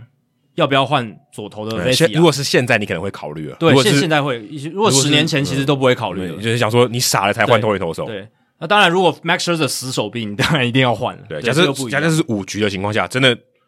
这如果十年前不会有人换不，可能啊！Scherzer、Verlander、科小这种等级，以前十年前不可能，一定是投到六七局，就算他已经掉了三四分，还是要让他啊投。嗯对。现在现在如果你投到五局掉三分，应该就被换了哦，很快就被对换，尤其国联的比赛对更快，跟哎对一下就被换掉一了。下就被换掉了。管所你以管你先发投手有多强，我们现在看比赛真的跟以前不一样，然后季后赛的调度越趋的极端。嗯，那我是觉得 Scarborough 现在讲这件事情，我觉得有点奇怪。你如果要讲季后赛应该要扩编名单，你为什么不季后赛之前出来说话？你在季季后赛中间讲的意思是什么？呃，就就喊声而已啊。就是来叫一叫这样子。没有，我觉得这很重要哎、对啊我觉得喊话很重要哎、他在这个时间喊话，我觉得非常非常对哎、因为大家看到前面那几个人这些先发投手哦的窘境嘛，有点惨嗯嘛，对不对？然后现在被搭配他这个说说这些话，很有说服力哎、有证据啊。可你是你如果今天说我告诉你接下来这个事情会发生，我的你的先发投手会很累，那如果没有发生，大家不会相信啊，想说，哎、干干嘛要这样，对不对？我现在就给你看，现在这个情况下，我我也没有真的要改变什么，我我 Boras 没有改变什么，但我现在告诉你，你看到这个情况了吗？我来呼吁一下，我知道你也不可能改嘛，哦，所以他你只是要让大家知道这个问题。对，就是这样，而且而且他可以刷一下存在感，而且让他的球员觉得说，哎、我的经纪人在乎我，就是这样，他真的没办法做出任何改变吗？嗯他不可能 r a m a n f r e d 提就突然把这个本来名本来就不可能啊，因对啊为就这个要工会去跟对啊劳方呃去跟资方做协调才有可能，所以劳资协议所以他在这个才有可能时间点喊完全没有任何实质的意义，就是一个完全没有啊，就是如果他的目的如果是要改变任何规则，是完全没有没有任何意义的。但就是对出来喊个话，我觉得时机点很好诶、因为因为现在就是在这个调度上就是一片混乱，然后让让先发投手觉得很痛苦，他只是想要让先发投手的重要性回归一些，然后想要强调这个重要性，然后这样就可以让他的客户球员的赚薪资上涨。对，客因客为户赚更多的钱，因为我们现在看到的是大联盟今年的合格报价是少了五十万美金，比去比前一年少，对比去年少了五十万美金，这个是合格报价从二零一二年开始到现在第二次降价，减少而已哦。所以以前都是大部分时间都是往上升的，因为合格报价它是大联盟这一年前一百二十五张最高薪的合约的平均值。对，所以今年就是来到一千八百四十万，去年是一千八百九十万，跌代表什么？代表高薪的球员薪资也在跌。哦，这是一个很大的问题。就是天花天花板天花板在往下，我们之前讲这些，我们在聊这个休赛季寒冬的时候，我们都是讲啊，大部分都是这个中产阶级那种角色型球员比较可怜，有没有？就是他们没办法薪资拿嗯比较到被压抑了，对拿没办法拿到那种中产合约，什么一两年的两三千万美金的合约，这种越来越少，大部分都是领一年哦五六百万这样子。受伤很重的是中产阶级，这当然也是一个问题。可是我们今年看到的是，连最顶级的这一百二十五个人，他们的薪资也是往下掉。这对于 Scarborough 来讲就是一个很大的警讯。我最好的一些球员 Max Scherzer，他接下来要拿，当然他是一个比较老年的例子。如果今天是一个三十岁，然后投出像 Max Scherzer 这样的成绩的，但他投球局数减少了。大联盟球员就说：“哎、你今年只投一百六十局，好，就算你投了像以前的 Max Scherzer 那样子，但我你的局数打八折，对啊局你数的打八薪折了薪资要打八折，对啊，以前靴子都投两百二十局的，你现在一百六十局。哦，嗯对啦，K 九值很漂亮，WR 值也、哦、很屌，但我就只愿意给你三分之二的价格，嗯，这这这是很大的危机哦可啊。这谈判的逻辑非常正确，所以 Bora 现在出来放放这个消息，呃，出来说这个好像对于他想要达到目的没有意义的一句话，但他其实背后目的就是他要大联盟跟整个球界去重视先发投手视为的这个问题，然后希望下一张劳资协议有这个 momentum，有这个力道是可以往把这个先发投手的重要性、他的地位推高，推推回到他原本应该要要有的位置。可是原本应该要有的位置，这件事情未必会再发生呢、就要看规则有没有修改嘛。对嗯就是要看球员名单有没有限制投手的数量，因为你要限制投手的数量，或者是你要限制一场比赛你能使用的投手的数量，你才能够嗯对，去改变。如果你是要这样去压抑的话，对那它才这个这个比例才会提升，不然你自然应该放是任应该是不不太。太可能，因为这个趋势一定会往下继续走，就是先发投手的局数会一直往下掉，然后可能越来越多这种两三局的投手、两三局的投手，这个是趋势，这个有点不可逆，除非你去改规则。所以我觉得 Bora 现在的这个放话想要达到的效果，应该就是他想要一方面让大众认识到这件事情的重要性，还有它的危机因性，为大家可能觉得啊，西巴投手怎么角色变得那么奇怪，有点、对啊就是很混乱。跟如果你是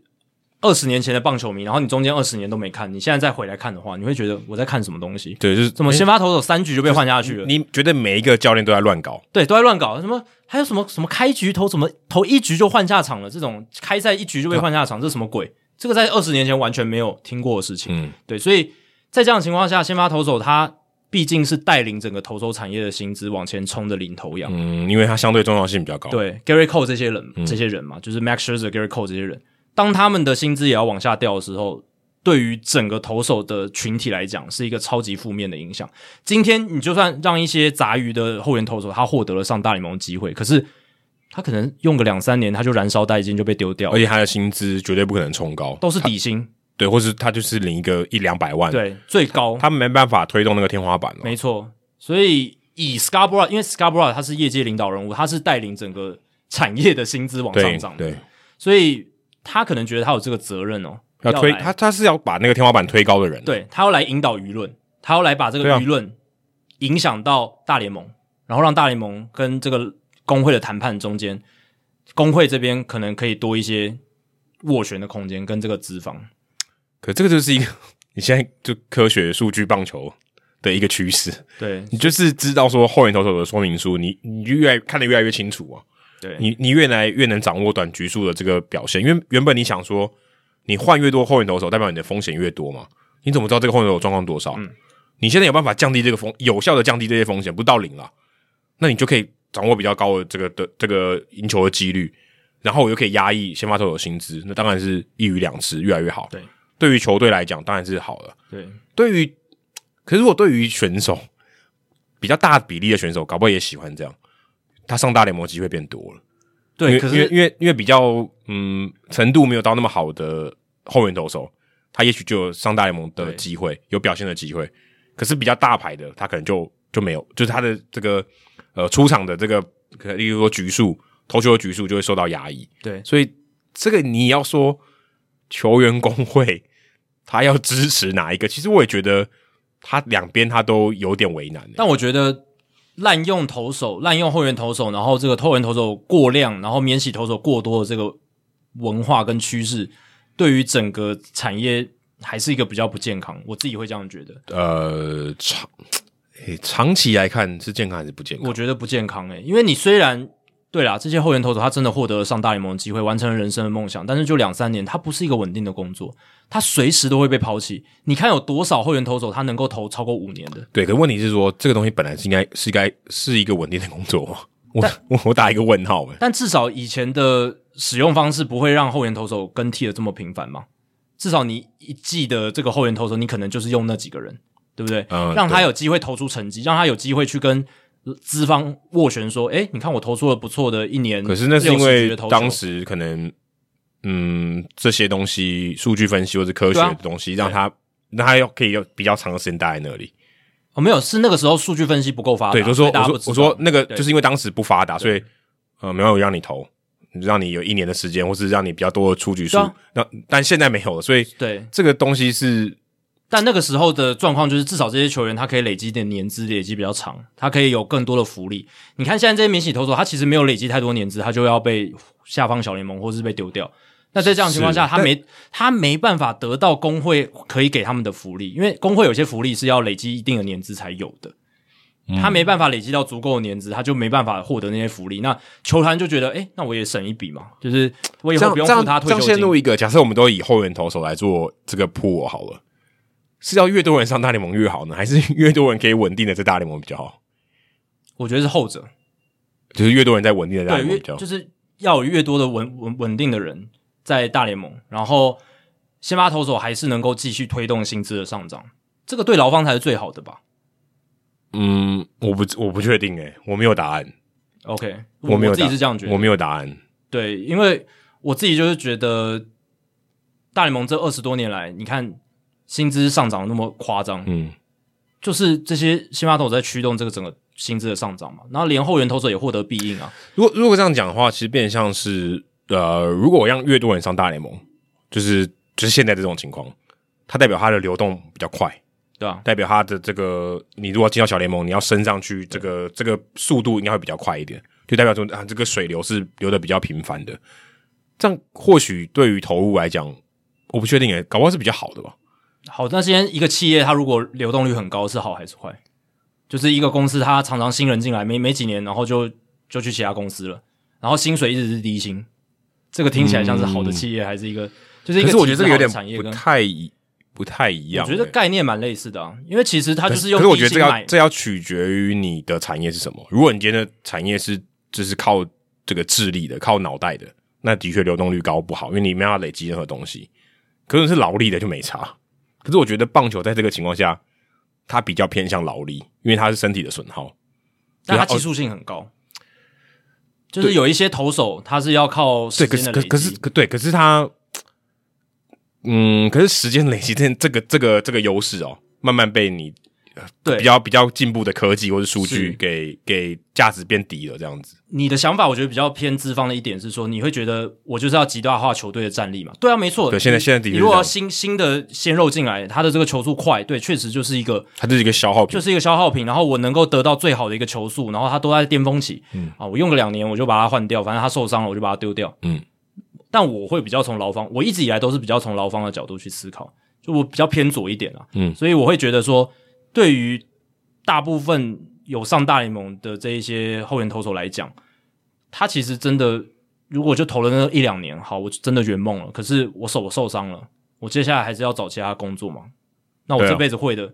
哦，就是棒球。那有些人比较聪明，他可能有大学的教育，他比较有之前有投资自己更多，那他可能还有其他的出路。但有些人他可能呃就被迫只能当教练这一个路可以走。嗯对，所以我会觉得说，一个就至少在大联盟这个状况底下，免洗投手的状况确实是一个比较不好的。那如果能够透过一些规则的修改，让这个先发投手的重要性回归，然后让这个球员名单的变动流动不要这么剧烈。我也不是说要完全像更早期，就是只有那几个投手在投而已，也不是那样子。意思是说稍微回来一点，现在有点太夸张。每一年，今年几乎所有球队都创下他们队史用最多球员的记录嘛，嗯而且每一年几乎都在推高这个记录。对，这已经有一点太超过，我觉得适度的把它拉回来一点。我也不是说要完全就是只有四五哦，你就是五个先发投手，然后后援投手就用五个，也不是这样子。就是我是觉得现在有点太过火，哦，稍微拉一点回来，然后让这个，而且你看现在薪资如果一直往下掉，资方就更有理由去压低这个选手的薪资。对对，可是这是因为它额外获得的好处、啊。，对对对吧、所以我是觉得可以稍微拉拉回来试试看，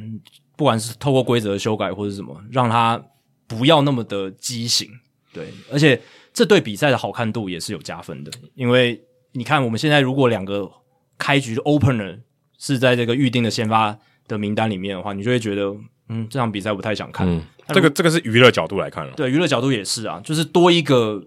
多一个利润的基础嘛，对吧、啊多一个利润的基础，说就是为什么我们希望看到先发投手的重要性能够回归一些回来，可是这样子的话，你应该应该要抵制光芒这种球队啊。是啊，所以光芒对，有很多专家他说，光芒队他们真的是一个很成功，我承认他们真的很聪明、很成功，在这个体制底下，他们打造出了一个非常会赢球的球队。他们也该这么做，因为体制就是告诉他们这么做。对他但是们应该说以他们的条件，他们选到一个对正确的玩法，而且玩的很好。对，在这个体制底下，如果你的条件就是这么差，那你就是要这样玩。他们玩出来的，很棒，很赞。可是这些专家他们觉得，光芒其实这样子的做法，对于产业健康度、对于选手的福祉，并不是最好的，就是这样子。对，就是他们其实也对于光芒队有一些人，他们也觉得对于光芒队，他们他内心是很撕裂的。他觉得其实我很欣赏他们，真的很聪明，很会用有限的资源打造出最高的价值，而且不断的突破新的极限嘛，就是新的玩法、新的呃组队的方式，他们都会做，那这是因为他们被迫要这么做被迫要这么做。但是对于他们的操作方法，当其他球队来仿效，道奇队也仿效他们做法的时候，这对这整个职棒产业是好事吗？对于劳方是好事吗？你你刚才也讲嘛，资方其实是乐得臭嗨嗨嘛，因为他们一方面得到了战力，另一方面还可以压低投手的薪资。对，而且他们花相对少的钱在数据部门就可以了。对他们只要把钱投资在这个数据部门这一块，那他们的薪资绝对不会比一个先发投手高。绝对不会。嗯对，所以这样子的情况下，我个人因为比较偏劳方这边，我会希望就是有一些转变哦，让他这个比较畸形的状态稍微逆转一点回来那。所以，那你不能，你不能这个歌颂小市场球队，嗯因，为小市场球队的玩法之所以对现在被呃大家奉为圭臬，某种程度上就是它极有效率的一些操作。对，但那些操作当然会有一些副作用，就像刚刚讲的，那那些副作用是我是不是你愿意，或是你可以接受、可以承担的？对我必须讲，我们之前称颂这些小市场球队的做法，运动家啦、光芒啦，很聪明，印第安人很聪明这一些，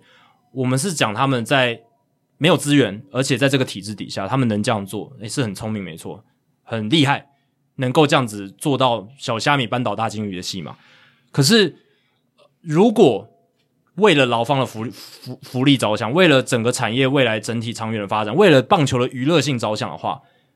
我们会有不同的角度来看这一件事情。呃，对，因为他们那，因为他们的做法基本上就是一个目的啊，两个目的，第一个是省钱，第二个是赢球。啊，对啊，这他们在他们当他们获得得到这两个以后，他们会产生其他的副作用。是那个副作用，呃，我觉得某种程度上是无法避免的，就看你能不能接受这个副作用。因为你任何玩法都有它的代价的。那光芒的代价是这样，你如果用更有钱的玩法，代价是这个老板可能活不了多久，我赔赔一屁股，对对不对？因为如果改体制说改到我刚刚讲的，就是先发投手的重要性增加，然后这些后援投手他们也能够比较稳定的出赛角色，那这代表什么？代表球队要花比较多钱哎把这对些球员留住。因为越等于会有更多高价的投手对在市场上，而且你必须要用高价才能买得到它。那这代表什么呢？代表说像小市场球队、运动家、海盗、光芒，他们可能就活不下去，就打不对，赢，嗯没办法赢球了，就可能像光芒队早期就是一支大烂队，当然也跟他们扩编有关，不过类似的概念，海盗队也烂了非常久，嗯，现在还在烂，还在烂。那如果改变体制，玩法变得不同，他们现在的舰队方针可能就不适合他们接下来五六年做竞争，可能就说真的，可能就活不下去，也有可能嘛。因为体制的关系，他就活不下去。光芒打成这样都快活不下去了，对不对？更何况如果他们战绩没打打出来的话，嗯，对，所以每一个改变，每一个做法，一定都有利有弊。对，只是目前看起来呢，我会觉得这些免洗投手，嗯，也有一点可怜。虽然对他个人来讲，他可能觉得，诶，我达成了一个梦，个人的梦想还不错。有些人可能这样子会去想，但有些人也会觉得说，诶，要是在以前，我也许会有更多的出赛的机会，我也许不会那么快的就被球队放弃掉。对嗯不对，就是就是会有这样子不同的想法，而且高薪的选手也会觉得说，我以前我觉得我的能力可以投到一百八、一百九十局，诶，结果现在球队只让我投一百一、一百二十局，然后我的薪资就是这样，我在薪对，资仲薪裁的时薪资候就，会被压抑了。对薪资仲裁就是看传统的嘛，就是看你的工作量可，可工作量我觉得很合理啊，真的，就因为对啊局数这么多，那你呢？就像你上班多少小时对，某种不能说按按时计酬，不是这个意思，而是它有个比例嘛，对对不对？你今天都没出赛，我干嘛付你那么多钱？对 对不对？ 对，这个这个很简单的道理。对，所以高薪的投手他工作量减少，那球队就更有理由诶来压低你的薪资，对，可是我会认为呢，这一切两个选择都不能走到极致，它会是一个动态的平衡。是是是，当然根据这当然个，根据这个，不管说你说投打战力啊，不管说是这个免洗或是高薪，我觉得它都是一个不断在震荡的一个过程。对，那或许它永远都不会有一个静止的一天完，我觉得完全没有了。对其实棒球从发明到现在完全都没有静止的，就是它不会是一个固定，或者对到达一个最佳解。所以呢，它就一直不断的在摆荡。那我觉得这个就是，也许它摆荡的幅度我们无法预测，就是它有可能走到一个很极端，但是我相信它会摆荡回来，因为它永远都是在追求一个动态的平衡，所以也不用过度的焦虑，因为我觉得他自己会找到出路。呃，但我觉得这个找到出路不是自然的。现在的状况，我们刚刚也承认说，这个趋势如果你不去控制，不用规则修改，它会一直走下去。所以要靠一些人为的因素去把它拉回来一点。因为先发投手视为这件事是已经发生一百多年了，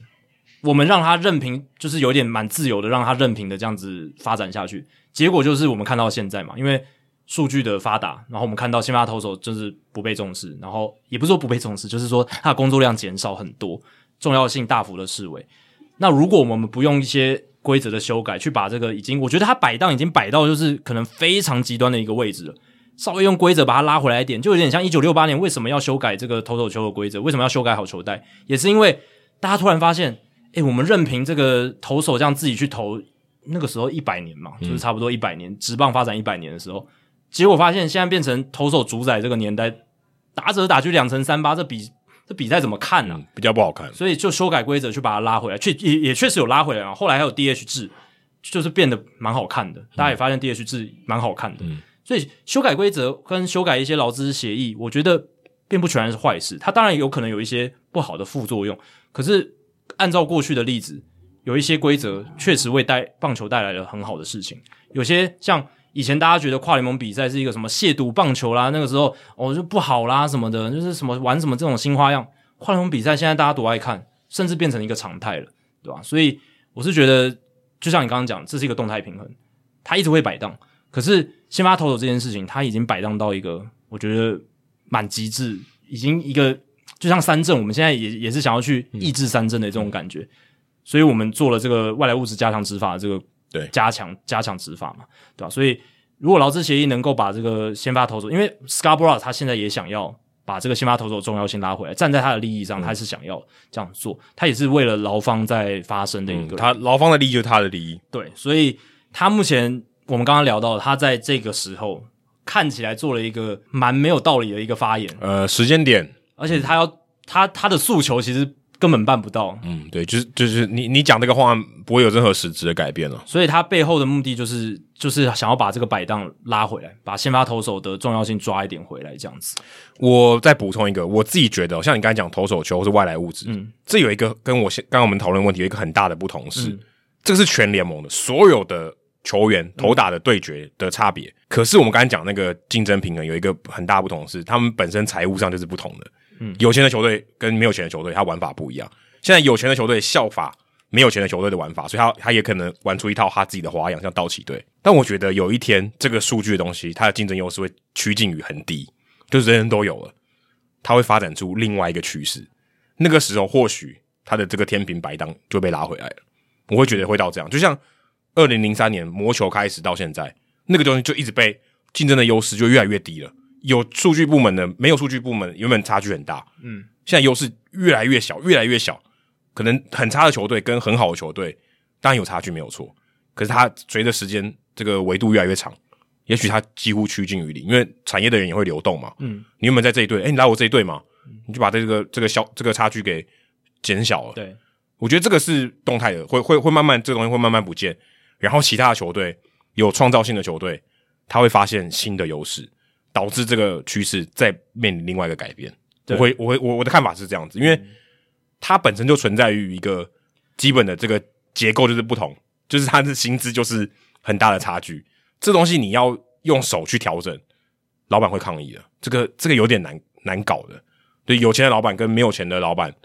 他你很难达成一个两方都满意的共识。如果在如果在这个竞争优势上，因为你说今天投打失衡，每一队都遇到投打失衡嘛，我的打者对面对到你的投手，我就吃亏。好好，好那要改，那要改，对不对？可是没有，今天这是我本身球团本质上我就是没钱。你今天偏向有钱的玩法，我就不同意。你不同意，我就不打。那这个很难谈下去。这个我觉得是一个根本上，他要从规则去动手，要去调整这个平衡。这个的确可以做得到，你从规则上去调整对评，我相信是是有是有效的。但是这一点出发点让人很难取得共识，我觉得会有点难。他要要要让联盟去做这件事，或让大多多数的球团愿意同意去做这件事情，我觉得很困难。主要是劳方跟资方的对抗啦。资方那边可能会有内讧，但劳方如果能够团结一致的话，但就像你讲的，劳方其实可能也有一些分歧嘛，对就啊是也可能有分歧，但这就是为什么我们要开劳资的会议嗯嘛，为什么要、要要有劳资协议？那我是觉得，当薪资平均薪资开始下跌的时候，劳方一定会动起来，相信我，这个对，嗯这个一定会的。对，平均薪资如果掉下而来，且对，但我觉得有点这个绝对会凝聚劳方的力量，因为劳方主要他们球员工会都是代表大联盟的球员，大部分都是已经既得利益者，对所以这你个刚刚讲的一这个是一个很大部分的都是那些后后援投手，很多还在小联盟，或者是他就是被免洗嘛，对吧？所以我会觉得，当薪资掉下来的时候，劳方一定会危机意识非常高。然后你看 Scarborough 这种人，他就会一直跳嗯出对，来，就跳出来，所以他现在就是觉劳方觉得感觉对到危机了，对，所以这一次的劳资协议这一块一定会是一个非常大的讨论重点。休赛季马上就要来嘞、对，哦然后到底哦，资方会怎么应对，劳方会怎么样去推他们想要做的事情？搞不好没有二零二二球季，我今天才看到美联社一篇报道，他说 almost certain 就是就是二零二一年十二月 almost certain 几乎笃定会有封管或是罢工的情况。他用 almost certain 几乎笃可定是呃，十二月可是也没球季还没开打啊、只是说会预告会会关的，就是预告啊，他他他意思就是说十十二二月哦月可能会展开这个活动，因为劳因为是为什么十二月？因为劳资协议在十二月一号到期，嗯，结束，就是前一章结束，二零一七到二零二一年这一章结然后束，说一到期马就上没有新的，没有新的，就然后直接关然后可能关，对，然后可能一切活动这终止，这样子，一切活动终止哦，就可能我不知道，欸不知道会发生什么事，不是说这个罢工而已哦，是中是就是暂时两边都不相往来这就样子，是罢工封止嘛，就是罢工封管，对，就是他就是用这样讲，没拉有可是高如一个拉高，对。可是如果没有比赛拉高，应该没有实质上的意义吧？你懂我意思吗？就是我知道其实本来就是就没有打比赛，对，你但管是有可能会延续到开季嘛，这就是我是说，他就终止一切的谈判，或者终止一切什么自由球员签约这种，做所有的实质的行为都会都会停止嘛这个我不确定，对我我我不知道他的那个定义是什么 OK 但是他就是用拉高这个字嘛， ？OK，就是不是罢工就是封管。那罢工封管，我相信宣布这件事情应该还是有它的一个意义在啦。嗯，虽然我不知道那个也实实是际也执行搞不好也当是中出来放话一下，也有可能，只是当然是敲响一个警钟嘛，对吧、嗯就是不然我之前是没有看到有报道写的这么笃定，就是我看到那个标题的时候有吓一跳，竟然用 almost certain。几乎确定几乎确定，对啊。但他他的意思有可能只是说，可能会姐有姐一个的老老公确定，几什乎么意思几乎几乎姐夫啊，哦， 不好笑，反正就是他的意思有可能只是他们会陷入一个僵局，也有可能嗯是有这可样子，能对一定会一定会陷入僵局，我几乎不用考虑我就知道一定会陷入僵对局。就是看看他们怎么自己 work out 这样子。好，接下来就要解答冷知识哦。再重复一下前面提到的问题，Chris Taylor 是在国联冠军系列赛第五战单场三响炮，成为史上第十一位在季后赛单场三响炮的球员。那在这十一人里面呢，只有一个人曾经两度在季后赛单场三响炮，这个人是谁呢？好，那刚才有提到五个人嘛，有选项，A 是 Reggie Jackson，B 是 Albert Pujols，C 是贝比鲁斯，猪就是 D 是 George Brett，然后 E 是 Adrian Beltre，答案是贝比鲁斯 C，不知道各位有没有猜到？哦，所以我 Reggie Jackson 只有一次，只有一次，就是那一次最经典的那一次，对，就是在一九七七年十月十八号世界大赛，洋基对道奇的那一场，让很多道奇球迷心碎的那一场比赛。对，然后像这个贝比鲁斯，他是在一九二六还有一九二八年的世界大赛都有敲出单场三响炮。对，然后还有再来就是 Bob Robertson 在一九七一年的世国联冠军系列赛，George Brett 是在一九七八年的美联冠军系列赛对洋基队打出了单场三响炮。哦，再来有一个是大家一定都不知道的人，就是 Adam Kennedy 哦，他在二零零二年的美联就冠是军刚系列才讲赛巨人队跟天使队那个啊，哦，不是，他是在美联冠军系列哦，赛，是美联冠军系列赛，对我记得他那一年季后赛打的很好，很所以不是在夸不是在世界大赛，不是在世界大赛。但是 Adam Kennedy 其实也符合我们刚刚前面聊到的所谓的 Steve Pierce 啊、Eddie Rosario 啊、对 Marco Scudero 一模一样，因为他也是一个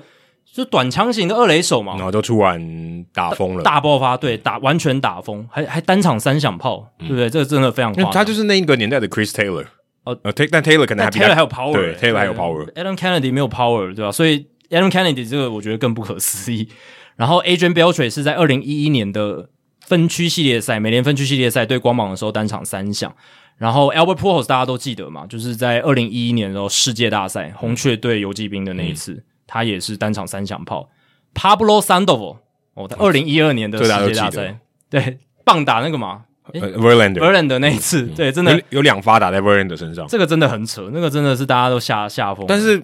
Sandoval 不算刚刚我们讲这种条件，不算，，他是算明星球员，对那个他算时候明星球员那个时候他打的蛮嗯，好。他是主力啊，然后再来就是最近几年，侯塞奥突肥二零一七年的美联分区系列赛打红袜队，然后 Enrique Hernandez 就是 Kike，他在二零一七年十月十九号国联冠军系列赛也是单场三响嗯那时候还算道奇的，还不是红袜啊，的，对啊，所以道奇队已经出现两个嗯，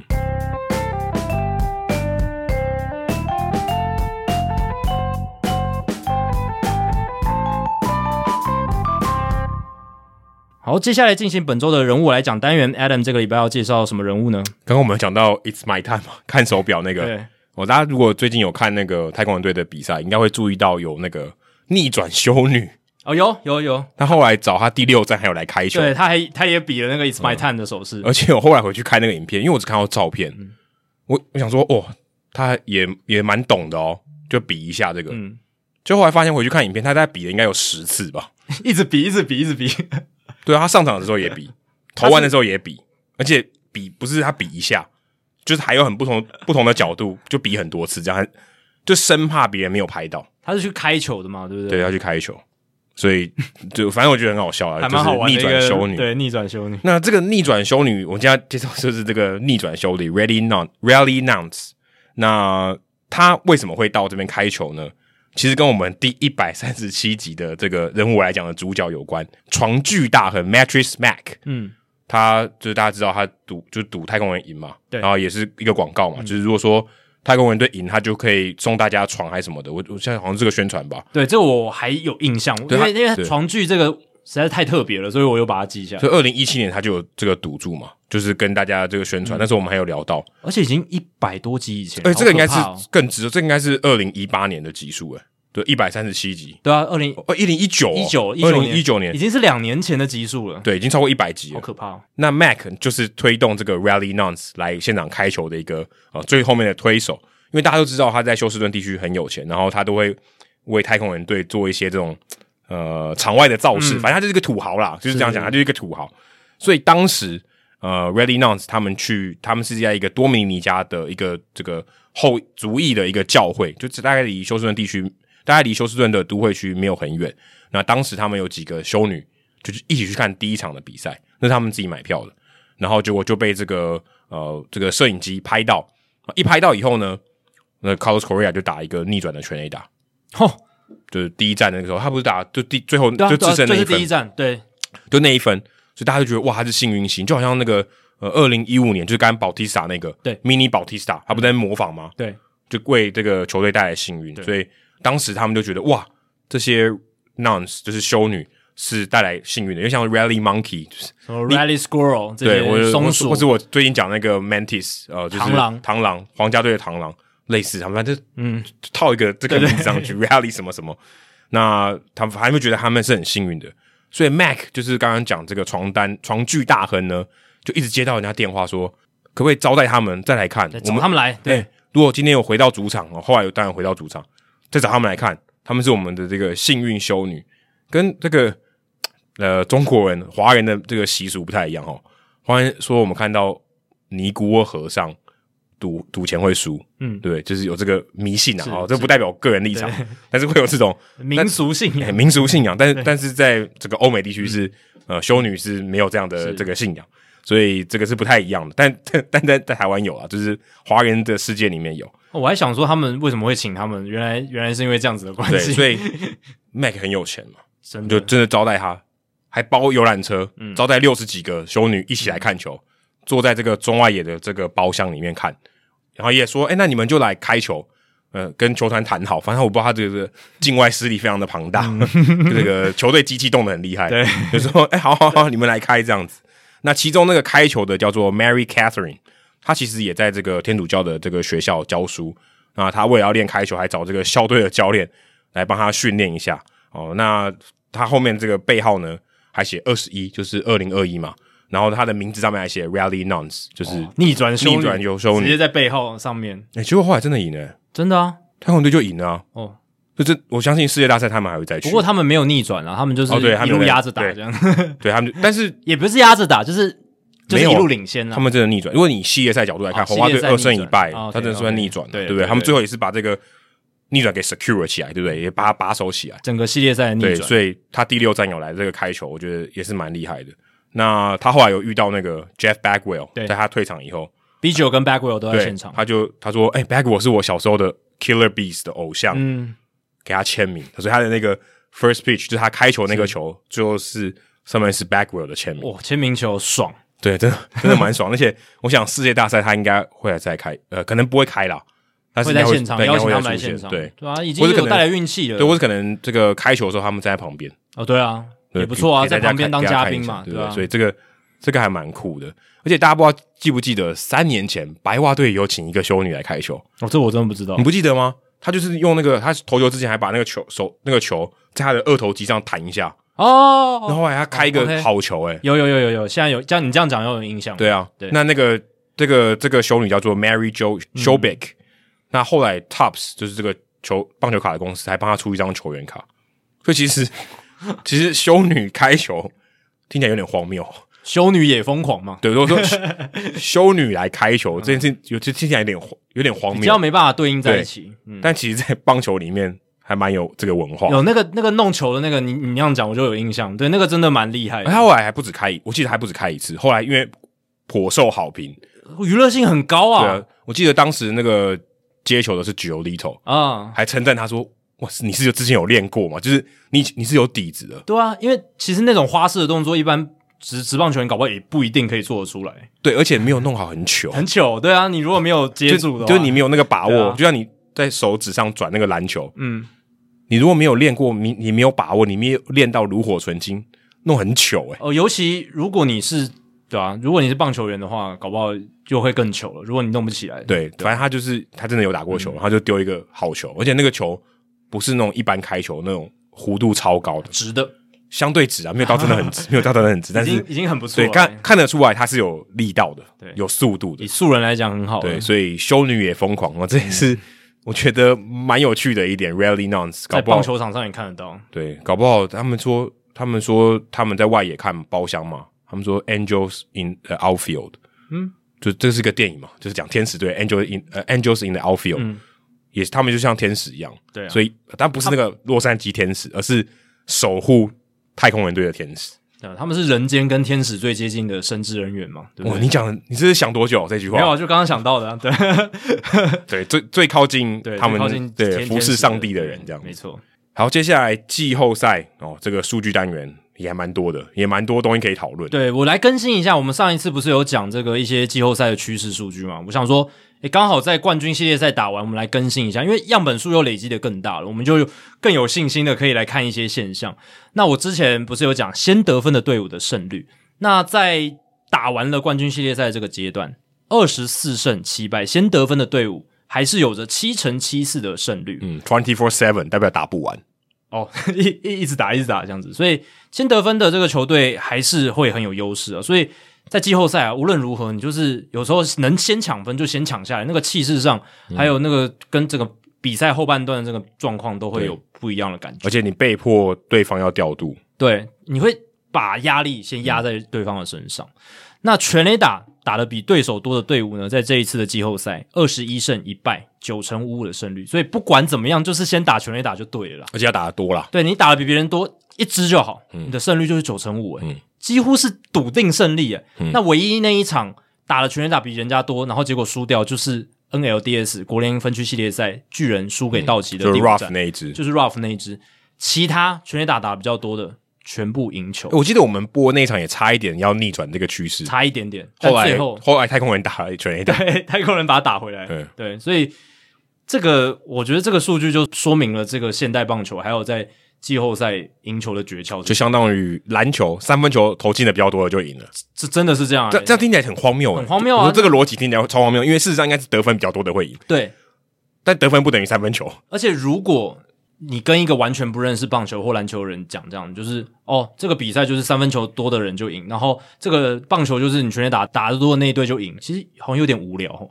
不，而且如果今天旁边有一个就是他懂这个球的，他就说你是白痴吗？我让你智障啊在这那你不是是到得分多的人好不好？不是全垒打打而得多且的。得分手段那么多，对不对？安打、保送都可以得分你啊说。今天又不是全垒打大赛，不是全垒打打得多就赢好不好？但数据告诉我们，在这次季后赛，二十一胜一败，全垒打打的比较多。对，而且你还没有讲说他打打回多少打点呢、呃对啊你只是只是绝对的数字而已。所以为什么现在很多球队追求全垒打，必须再次的强调是有道理的。不嗯要，你不要再去怪洋基队哦，找一大堆什么全垒打打者都一直挥棒落空，Gary Sanchez 打击率那么低，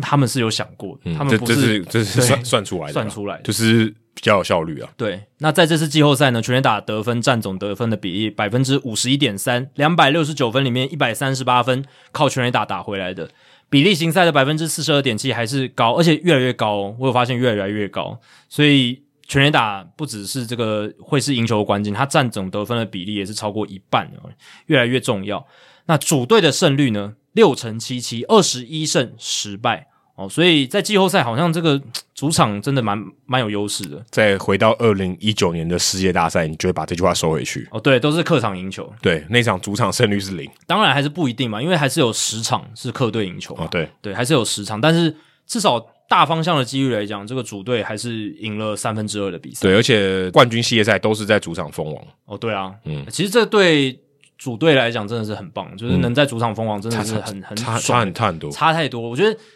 很多世界大赛都在客场封王嘛，那感觉我觉得哦差好多。还去还好，去年没差，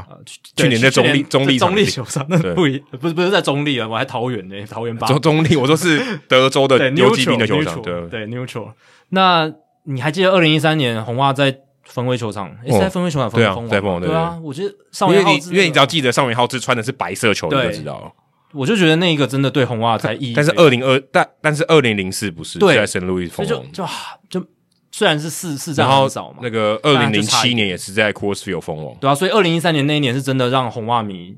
有感受真的。正感受到说，哎，我在得冠军的那一刻，我真的参与其中的那种感觉。可是没办法啊，对啊，就是赛制就是这样啊，而且零四零七你们都是。就是红袜啦，红袜都是四战很少，然后对，所以没办法，拿冠军他他会在他会哦他在在他客对场他会在客场。啊，也不需要。当然，球队也不可能说我为了在主场很少，所以故意输两场再回去，也不不会可啊，能。或者他就是取得这个就是没有主场优势，哦，如果他是这个种子比较落后的，对对对对也是有可能。那接下来就是季后赛同队球员都单场双响炮。当然，就是讲的就是 Chris Taylor 那一场。其实大家都一直在讲 Chris Taylor，大家都忘了 AJ Pollock。其 实那一场也是单场双响炮，嗯对，同一场比赛，而且在季后赛哦，一场比赛里面两个球员单场双响炮，然后一个球员是单场三响。等于两个人打了五轰了，打两人打五红，这个真的非常非常罕见。省一点吧，对放在别场嘛。诶对啊，道奇队，你看他们在这一次季后赛就是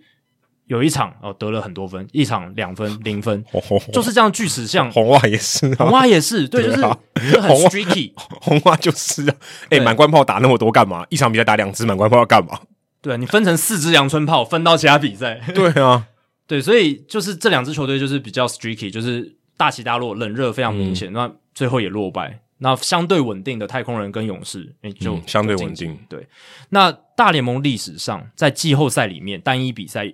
有两个这样子的队友哦，单场都挥出双响炮，至少双响炮的这个例子，其实 Chris Taylor 跟 Pollock 仅仅是第三队。那前面两队分别是谁呢？第一队是一九三二年十月一号，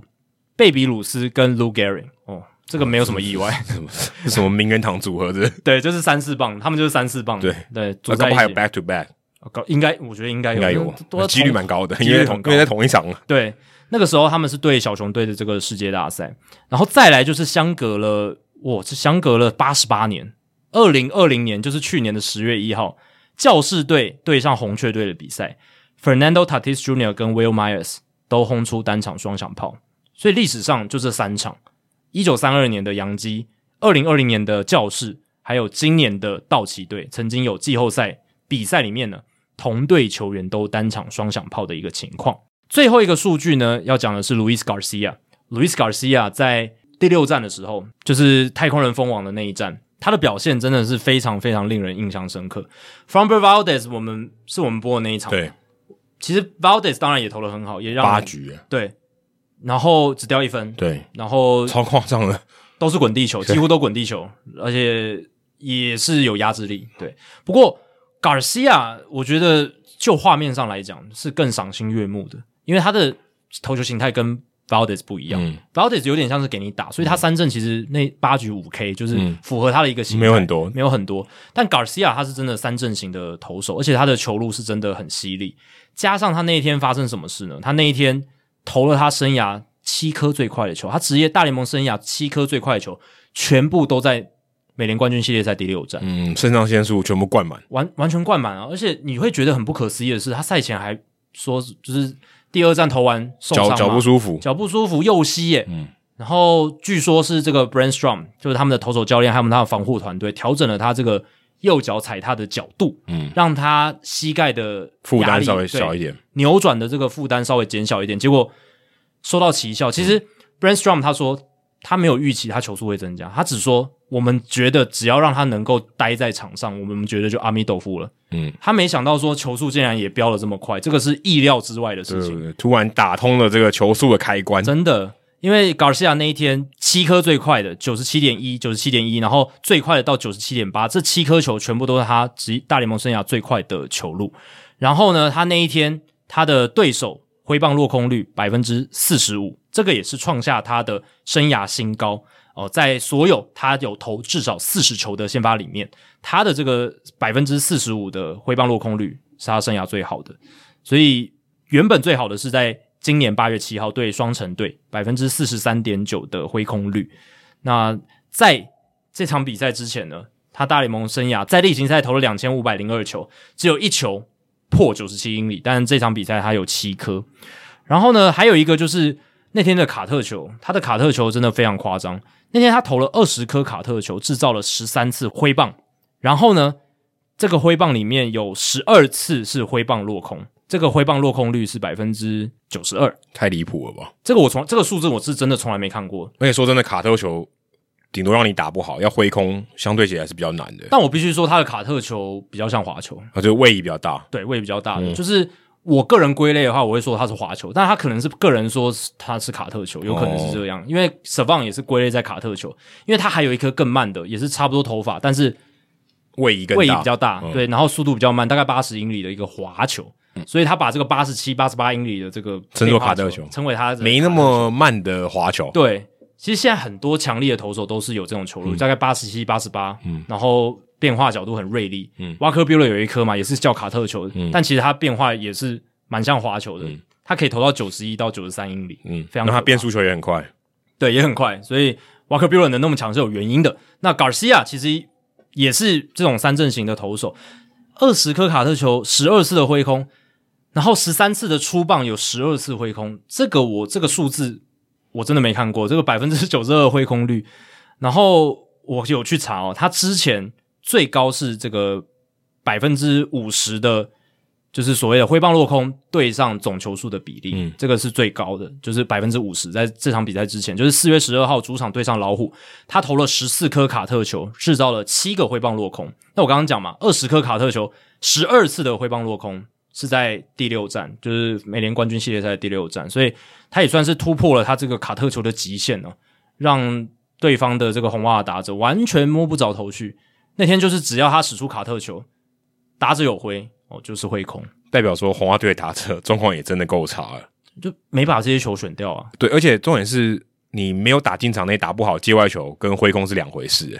哦，你对啊你，是挥空诶、欸挥空比打成界外还更惨吧？，对，其实挥空就是两个因素，打者选球不好，没有没有选掉。第二个就是投手控球，把那个球控的够靠近好球带，对，或是就让你打没有办法挥对到，引诱力够好，然后变化够锐利，这个都要兼具，才能够促成一个挥棒落空。嗯，你要让，虽然我们现在常说现在三振变多了，打者常常挥空，可是你要让大联盟打者挥空还是很而且难这个的一件比例事非常高。对啊，你说一场比赛能造成十五次挥空，已经算 good，就是好。对，